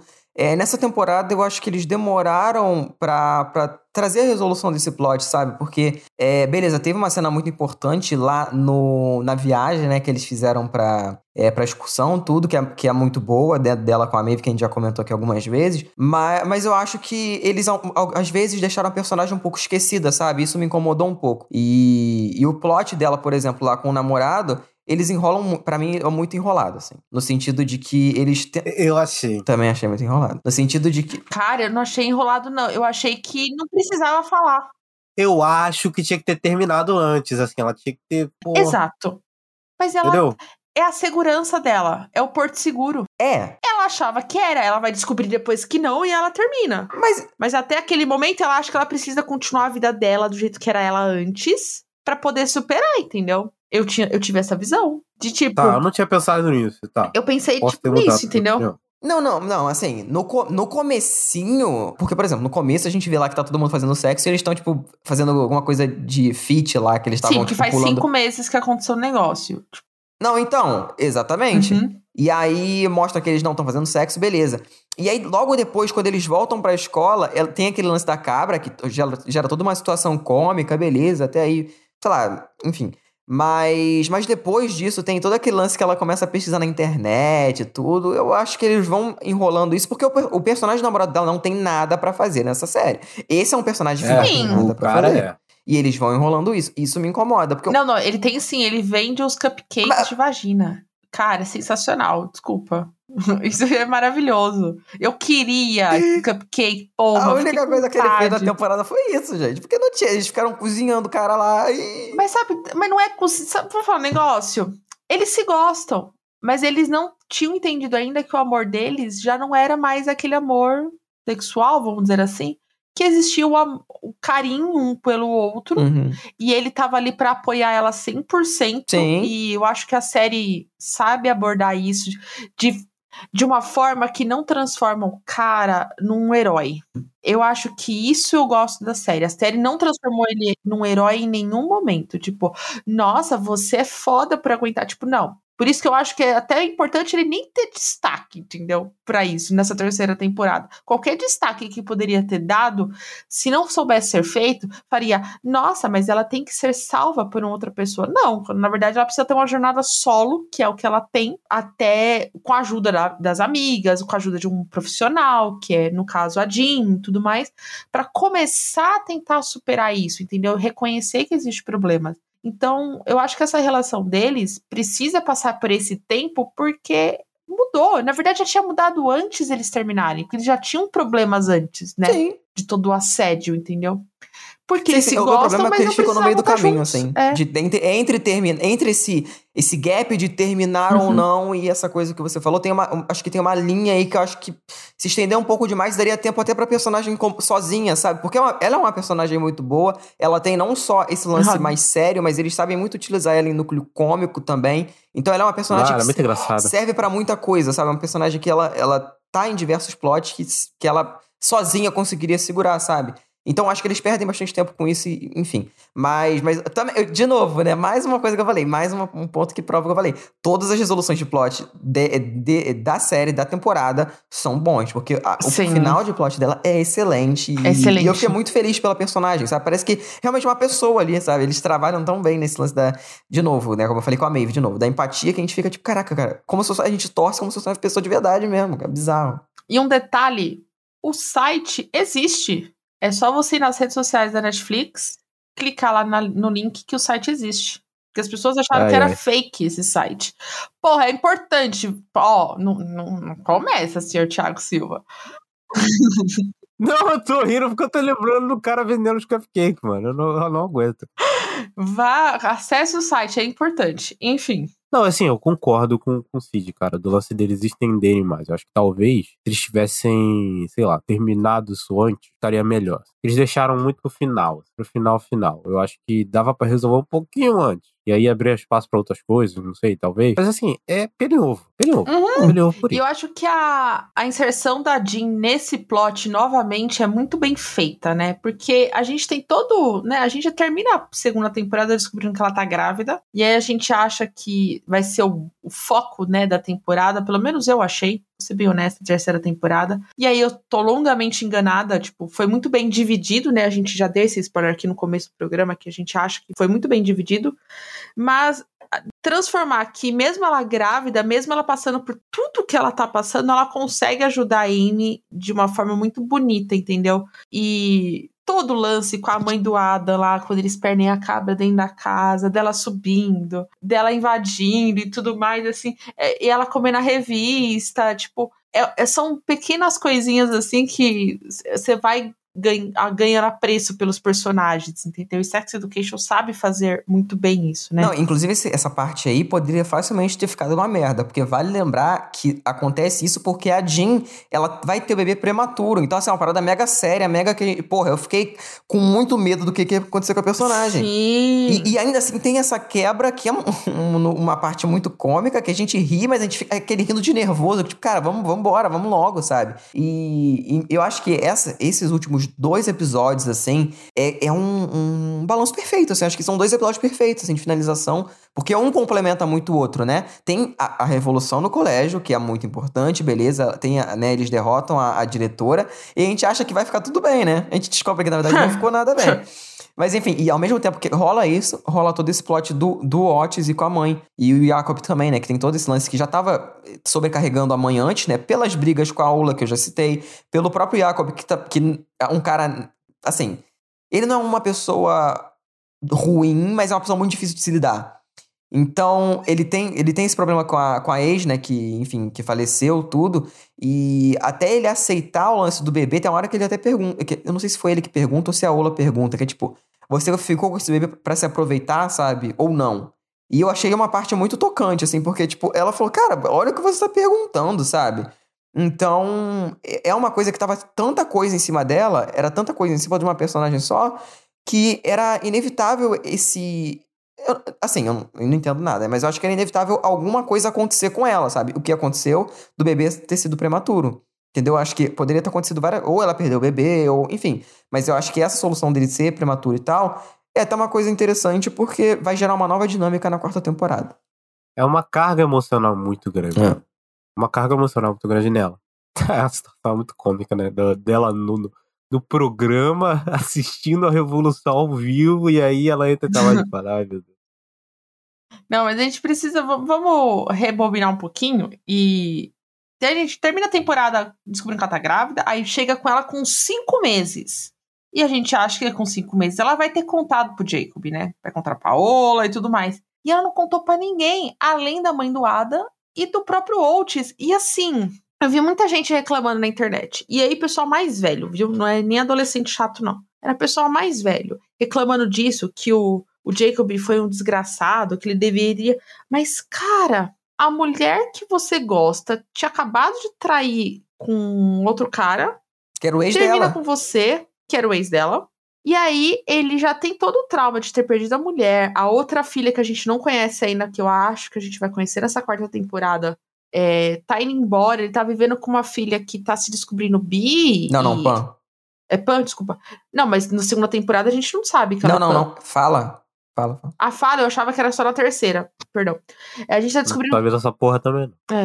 A gente tá descobrindo que a, a filha é Pan e tem todo um lance e aí, de repente, a sua ex aparece do nada, lembrando que sua ex é uma sexo, sexo, sexóloga. É? é que a palavra não vai sair. sexóloga. que é uma pessoa, entre aspas, muito tranquila em relação a isso, vem contar para você de uma forma bizarra, depois de te perseguir por duas semanas, que tá grávida de cinco meses que você é o pai. Peraí, qualquer pessoa surtaria. Qualquer pessoa surtaria não é que eu estou defendendo Jacob, mas assim, eu entendo motivos do surto, das inseguranças e tudo mais. E eu acho muito louco ela ir pra terapia com ele. Sim. Muito bom. Que aí a gente vai descobrir um pouco sobre as inseguranças dela, mas principalmente as inseguranças dele. Porque, cara, ele perdeu a esposa de câncer, a mulher que ele amava, que ele tinha duas filhas. E aí ele finalmente ele gosta de uma outra pessoa e a pessoa Trai. caga trai, caga para ele. Aí de repente ela volta grávida e ele fica todo animado, mas sempre tem aquela coisa da dúvida, entendeu? E é a mesma coisa com a Ola em relação a isso, entendeu? Tipo, eu me identifico muito com a Ola nesse ponto e pro, com o próprio Oates na questão de toda essa dinâmica nova familiar, de tipo, né? Enfim. É... Aí, ó, a câmera, a câmera serviu para algo. Ai, enfim. enfim, e então a forma como isso é abordado na série eu acho muito boa. Para mim não tem nenhum problema esse plot.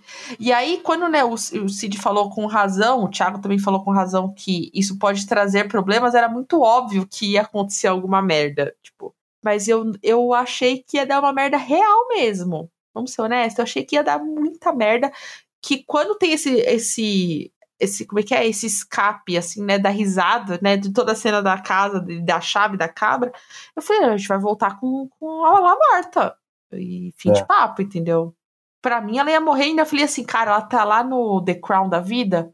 A agenda deve estar tá lotada. Talvez ela foi convidada para outra coisa. Hum, vai morrer. Vai morrer vai morrer. E eles não matam né? Graças a Deus. Foi surpreendente para mim. Para mim eles iam matar ela e eu já tava me preparando psicologicamente para morrer junto, assim. Porque, pô, não dá, bicho, não dá. Daquele jeito ainda, nossa, ia Muito ser triste. um bate gigantesco, assim.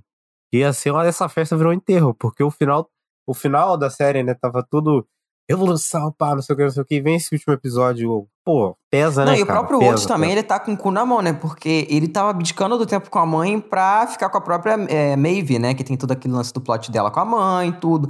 Então, é, é uma carga muito dramática e que, pô, cara, eles pegam de todos os personagens, assim, tá, acho que tá no, no auge. No sentido de que algumas pessoas ali que não tinham até, assim, entre aspas, nada a ver, como o próprio Eric, né? Mas, pô, ele tava lá pelo amigo. Então, assim, de novo, aquilo que a gente falou, né? Eles estavam ali separados, mas eles têm aquele tempo de conversar ali no hospital, que é até uma coisa que conforta o próprio é, o próprio Waltz. Então, é, é, um, é, um, é, um, é um final bem pesado, assim. Eu fiquei muito emocionado. Eu quase chorei, assim, num certo momento, porque realmente eles pegam e a gente vê que, pô, a, a Ola, como é que ela tava, sabe? E, e, tem toda aquela conversa com o pai lá no, no hospital, tudo. Acho que é fora, eles estavam fora do hospital que ela tava lá. Tava. E, ele, e eles conversaram juntos, então. E é uma coisa que tava faltando, né? Interação entre esses dois personagens, assim, porque ela tava se afastando muito dele. Então, é muito foda. Esse final é muito foda, cara. Eu acho que a finalização de, de arco deles, assim. E, não finalização, né? Mas a finalização dessa temporada, né? Dessa jornada dessa temporada, acho que acabou de forma perfeita. E aí a gente. Quando tem toda assim que a gente descobre que a, a Jean tá viva. Ah, a Jean tá viva e tudo mais, né? Eu tava assistindo no meu quarto e eu falei, ah, beleza, a série vai acabar. Aí eu, por algum motivo, eu levantei e fui pausar para pegar alguma coisa. Falei, ah, vou terminar. Na hora que eu pausei, eu vi que ainda faltava um tempinho. Eu fiz assim, hum. ué. Hum, como assim não acabou? E aí a gente tem duas bombas, assim, uma atrás da outra, que são os dois extremos da temporada, né? Que é toda a relação dos adolescentes na escola e toda a relação dos adultos, né? O Jacob e a Jean num canto. Que primeiro vamos falar que era uma coisa meio que que a gente achava que poderia acontecer. E quando o Jacob pede o teste de DNA, a gente fica todo mundo puto. Eu também fiquei. Não sei vocês, eu fiquei puta. Falei, como o cara tá Todos duvidando? Ficamos, né? Como o cara tá duvidando? Como tá o cara duvidando? E na hora que ela abre o teste, a gente não sabe o resultado, mas assim. Pela reação dela, deu mesmo. A, a, é. É, gente, fudeu. Fudeu, fudeu. Será que é aquele maluco lá que ele perguntou? uhum. Não, ou pode ser o. Pro, assim, eu não sei se. Eu não sei se a data bate. Eu não lembro. Mas pode ser o. Pro, ah, eles fazem. O próprio pai do, do Oates também, pô. Bate os três. Ah. Jogando na internet, então bate os três. Então tem uma Mamia, né? Três, aí já sabemos o elenco. Já sabemos o elenco. Então, assim, cara, eu acho que. Ratinho! É, é uma coisa que pode. Teste DNA. Pode ser até complicado, né? Porque já vai, já vai ter muita coisa na quarta temporada. E isso aí, tipo, pra personagem da Jean, né? Não é de tanta pai. coisa que ela já tá ele sofrendo e tal. Pai, ele então, é. pode ser complicado, cara. Não sei, assim, dela de desenvolver tudo. Mas eu, eu confio, eu confio muito na galera de Sex Education, assim.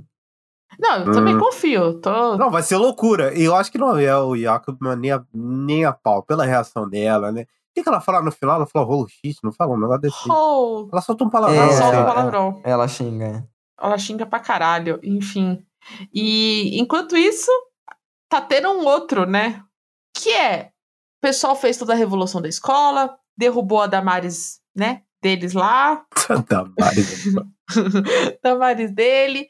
E a gente, antes disso, a gente precisa falar que tem toda a relação da. Eu esqueci o nome da diretora, enfim, não veio o caso, da diretora, que é dela tentar engravidar, que ela fica tentando, né? Crise de. Ela tem problemas de fertilidade, então ela vai numa clínica de fertilidade, que é onde a mesma que a Jean está, né? Que é, tipo, dentro do hospital. E ela tem uma conversa, não é nenhuma conversa, o Oates meio que demonstra que vai virar psicólogo mesmo ali, sabe? Acho que, que ele tem essa conversa muito bonitinha com a, com a diretora, enfim. Mas a gente derruba e tudo mais. Aí a gente tem os professores lá que tem um, meio que um pedido de casamento de a la The Office que não rola. Achei fofo a referência, enfim, porque eu tinha assistido na semana, eu entendi que a gente acha que as coisas vão voltar a ser o que era normal, né? Tipo, puto e tudo mais, e a gente toma surpresa que a escola vai fechar. Ué, vocês não quiseram causar tudo? Então vamos fechar a escola. E, cara, isso foi. Isso para mim foi tipo, quê? É, eu fiquei, surpre... eu fiquei surpreso, fiquei surpreso. E a forma assim, ó, então, vocês têm seis meses para achar outro lugar, assim, tipo, meio que já dando pauta de como vai ser a próxima quarta temporada. Porque era meio óbvio que ia ter quarta temporada, né? Sim. Justamente quando, né, a gente vai, vai saber que a, próxima, a quarta temporada provavelmente vai rolar nesses seis meses. Então vai ser de novo no mesmo ano letivo, né? E... É, até porque é o último deles, né? Dos principais, né? Não, ainda tem mais um. Não tem? tem? Eu não tem sei, eu não entendo. Não, esse, é ensino médio. Eu não entendo. É três anos igual aqui, pô. Eu acho não, que é, não, é quatro. É quatro. É quatro. É quatro. É quatro. É. é. é porque é só. Eu, eu, eu, eu aprendi isso, mas eu esqueci as denominações lá, mas é diferente. É diferente. Pensava que era o último ano não, dele. Não, não, eu não sei se eles estão no último ou não, mas eu sei que é quatro. Não, eles não estão no último. Eles não estão no último ainda. Eles vão pro último, ou, tipo, esses seis meses que eles estavam falando seria o último, enfim. Não entendi lá. Para que vai ter uma nova dinâmica aí, né? Que é a Maeve nos Estados Unidos, né? Vai Sim. ter um pedaço dela lá. Eu não sei se Cara, eu acho que a série vai mostrar ela nos Estados Unidos. Eu não sei se vai ser daqueles plots de que o personagem vai e volta e ele fica só contando. Ele volta diferente, mas ele fica só contando. Mas eu acho que não. Acho que eles vão realmente mostrar ela. Não, mas assim, eu, eu, eu acho que nessa nova temporada vai ter muita, muita coisa nova, assim, no sentido de que é, muito plot eles já finalizaram nessa terceira, não? Que é bacana, porque dá um senso de que, tipo, se cancelar. A gente sabia que não ia cancelar, mas tipo, se cancelasse, assim, tinha muita coisa que ia resolver, mas o próprio lance da May vindo embora também, a gente fica com aquela coisa de que, tipo, não finalizou, sabe? Não acabou ainda. Então, é, tem muita coisa que eles podem explorar. Assim, eu quero muito ver o, o que, que vai resolver na instância da escola. Eu imagino que eles vão voltar atrás por algum motivo, e aí eu acho que vai, vai ter um lance assim. Não sei, hein, macho? Não ah, sei, eu não. acho que, acho que vai. Ah, eu acho que vai ser múltipla escolha. Malhação. Vai ser nesse estilo. Ai, vai Múltipla fechar, vai fechar, não fechou. É, acho que não. Eu, é. acho que, eu acho que nós vamos ter um daqueles professores lá provavelmente vai virar o diretor. Eu acho que a gente tem a volta do pai do Ada para a escola. Também acho. Mas não como professor diretor, mas como, sei lá, professor de culinária. O cara, cara cozinha, tipo, descobriu que ama aquilo, entendeu? É. Eu acho que volta isso. Eu acho que ele não vai voltar a ser professor, não. Acho que ele vai investir nessa parada de culinária aí, eu não sei. Não, mas de, de ensinar, sabe? Talvez, não sei. Mas existe isso? De ensinar. Lá tem. Ô, oh, esses caras têm tudo, Cid. Você tá falando? Não, no americano lá que tinha um creme brulee no High School Musical. Mas aí é Estados Unidos, Tami. Ah, mas é meio que a mesma coisa. Ai, é, é... Eu acho que tem. Enfim. Eu acho que tem.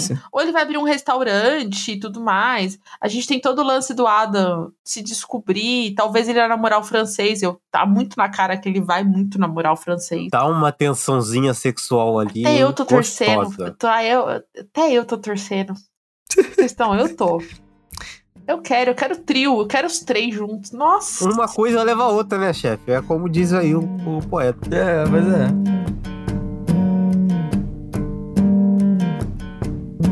E depois desse programa longo, a gente vai aqui com o nosso clássico, que são as notas. Essa frase, cara, ela é falada todo santo dia que é. Não, porque depois desse longo programa que temos agora, nós vamos falar agora toda vez tem essa bendita dessa frase. Caraca, velho. É o Por quê? Porque a gente não tem vergonha na nossa cara, gente. É isso. Toda vez a gente fala, não, que a gente vai gravar, gente, uma hora só. Pouquinho coisa. Hoje a gente não falou é, isso, né? É, a gente não falou pela primeira é. vez. Mas geralmente, geralmente, ah, uma hora e meia, uma hora e quarenta e tal. Aí dá duas horas e a gente tá aqui, quá, quá, quá, quá, quá falando igual um filho da puta. Então não adianta, sabe? não adianta. Tu não tem vergonha. Não mesmo. Essa é a grande Quem realidade aí do Brasil. Somos o editor. Exatamente. Enfim, vamos para as notas, vai. Vamos. Começando vamos. por Thiago. Thiago, sua nota. Cara, como eu disse lá na minha abertura nesse programa, eu não achei. Eu achei essa temporada perfeita. Assim, nada. Não desgostei de nada, sabe? Tirando os plots que eu achei meio chatos, como eu disse aí no programa e tal, não sei o quê. Pra não me alongar muito, eu já vou dar minha nota e falar que é 5 estrelas, é a melhor temporada. É a melhor temporada da série, assim. Eu não lembro qual nota que eu dei, inclusive. Também no, não lembro. Também no, não lembro. Não lembro. Acho que eu dei um 4,5, um bagulho desse. Mas enfim, essa aqui pra mim é 5, assim. Acho que ela tá tudo perfeito. Então, não vou me estender, já falei, 5 estrelas, acabou. É Cid, sua nota. Melhor cara do Cid na reação das minhas Não, é, já tá não. dizendo. Ele fez uma cara de. Oh, oh meu não, Deus, não imaginei. Não, porque o Thiago é o Zé do 4 estrelas, né? 4 ah, estrelas, 4. De... Que Zé do 4 não, estrelas? Não, você sempre dá 4 estrelas pra tudo. Mas enfim. Isso é verdade, Thiago. É. é. Você, não quer, você não quer se comprometer, mas também você não quer enaltecer. Não, não, é, é raro. Tanto que a gente vai ver o Panteão. É, é difícil ter uma coisa né, no Panteão lá no site. Claro, mas eu só dou pra série que realmente é inacreditável. Então, é, um, para essa temporada, tirando. Gente, como a gente é um programa muito grande, né? Não preciso ficar me repetindo aqui. 4,5 pelo que eu já falei, assim, por, aqu por aquelas coisinhas. Ué, 4,5, pô, tá ótimo. Gente, vocês acham que 4,5 é nota baixa? É igual, é igual o programa de Leftovers. Não falei não, nada, cara, é, é, é legal assim, que ele doeu facilmente. 4,5, gente, tá bom, tá ótimo, pô. Gostei muito, a temporada é uma temporada sensacional, mas que tem coisas ali que eu acho que eles poderiam ter ajustado para ficar uma coisa perfeita, entendeu? Vamos lá, quarta Eu passo um pano nessas coisas. Vamos lá, quarta temporada. Tudo para ser mais foda ainda. Bom, eu vou seguir Thiago, porque para mim é a melhor temporada. Acho que seria injusto em comparação às outras, que eu tenho alguns tipos de problema, dar 4,5. Eu acho que eu também dei 4,5 nas outras temporadas. É, eu vou dar 5 estrelas para manter o padrão, assim, tipo, porra, se melhorou, se evoluiu e tudo mais, não é comparar nota, mas eu acho que nesse caso eu posso fazer uma comparação de nota por ser a mesma série, entendeu? Acho que seria injusto eu falar que é um 4,5, entendeu? Essa temporada, ela tem pouquíssimos erros e, e, erros que a gente tentou achar pelo em ovo aqui, né? Não tem, a gente ficou tentando, ah, vamos problematizar isso aqui quando a gente percebeu que, na verdade, não tinha que problematizar nada, assim. E a expectativa tá assim, ó. Eu ia falar outra coisa. Ela tá achando que tá todo mundo. Os ouvintes vão ver tudo isso, né? Que a galera. É, não, não, eu pensei é. uma piada isso aqui. aqui não mas... é o Flow Podcast, Não, não, não. Eu pensei numa piada muito mais 18. Nunca vai ser também, né? E aí eu falei assim, melhor não, cara. Mas assim, quarta temporada tá lá, tá lá no alto a expectativa. Sim, com certeza. É, Espero que seja rápido. Eu jurava que a Netflix no Tudum ia anunciar já a data. Ah, não. Que eu achei que poderia ter sido gravado. Não, aí é muita emoção não, não, também. Eu porra. achei que poderia ter sido gravado tudo junto, sabe? Tipo, Mas foi pandemia. eles não contarem nada. Não, eu achei mesmo, juro pra vocês. Porque eu falei assim: ah, vai, não vai ter passagem de tempo, entre aspas. Uhum. Eu achei que eles teriam gravado tudo junto e dividido a temporada, entendeu? Uhum. Mas não. Então, estou curiosa para saber como vai abordar, se a gente vai para os Estados Unidos, se a gente vai para outro lugar, se a gente vai para França de é, novo. eu acho que vai dividir núcleo, assim. Metade, metade, talvez. Acho que vai, vai rolar isso.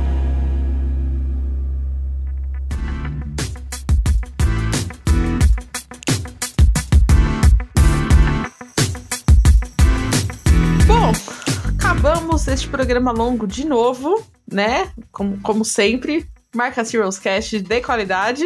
E, Cid, onde a gente acha você? Conte aí. Então, eu sou arroba Souza no Twitter e no Instagram.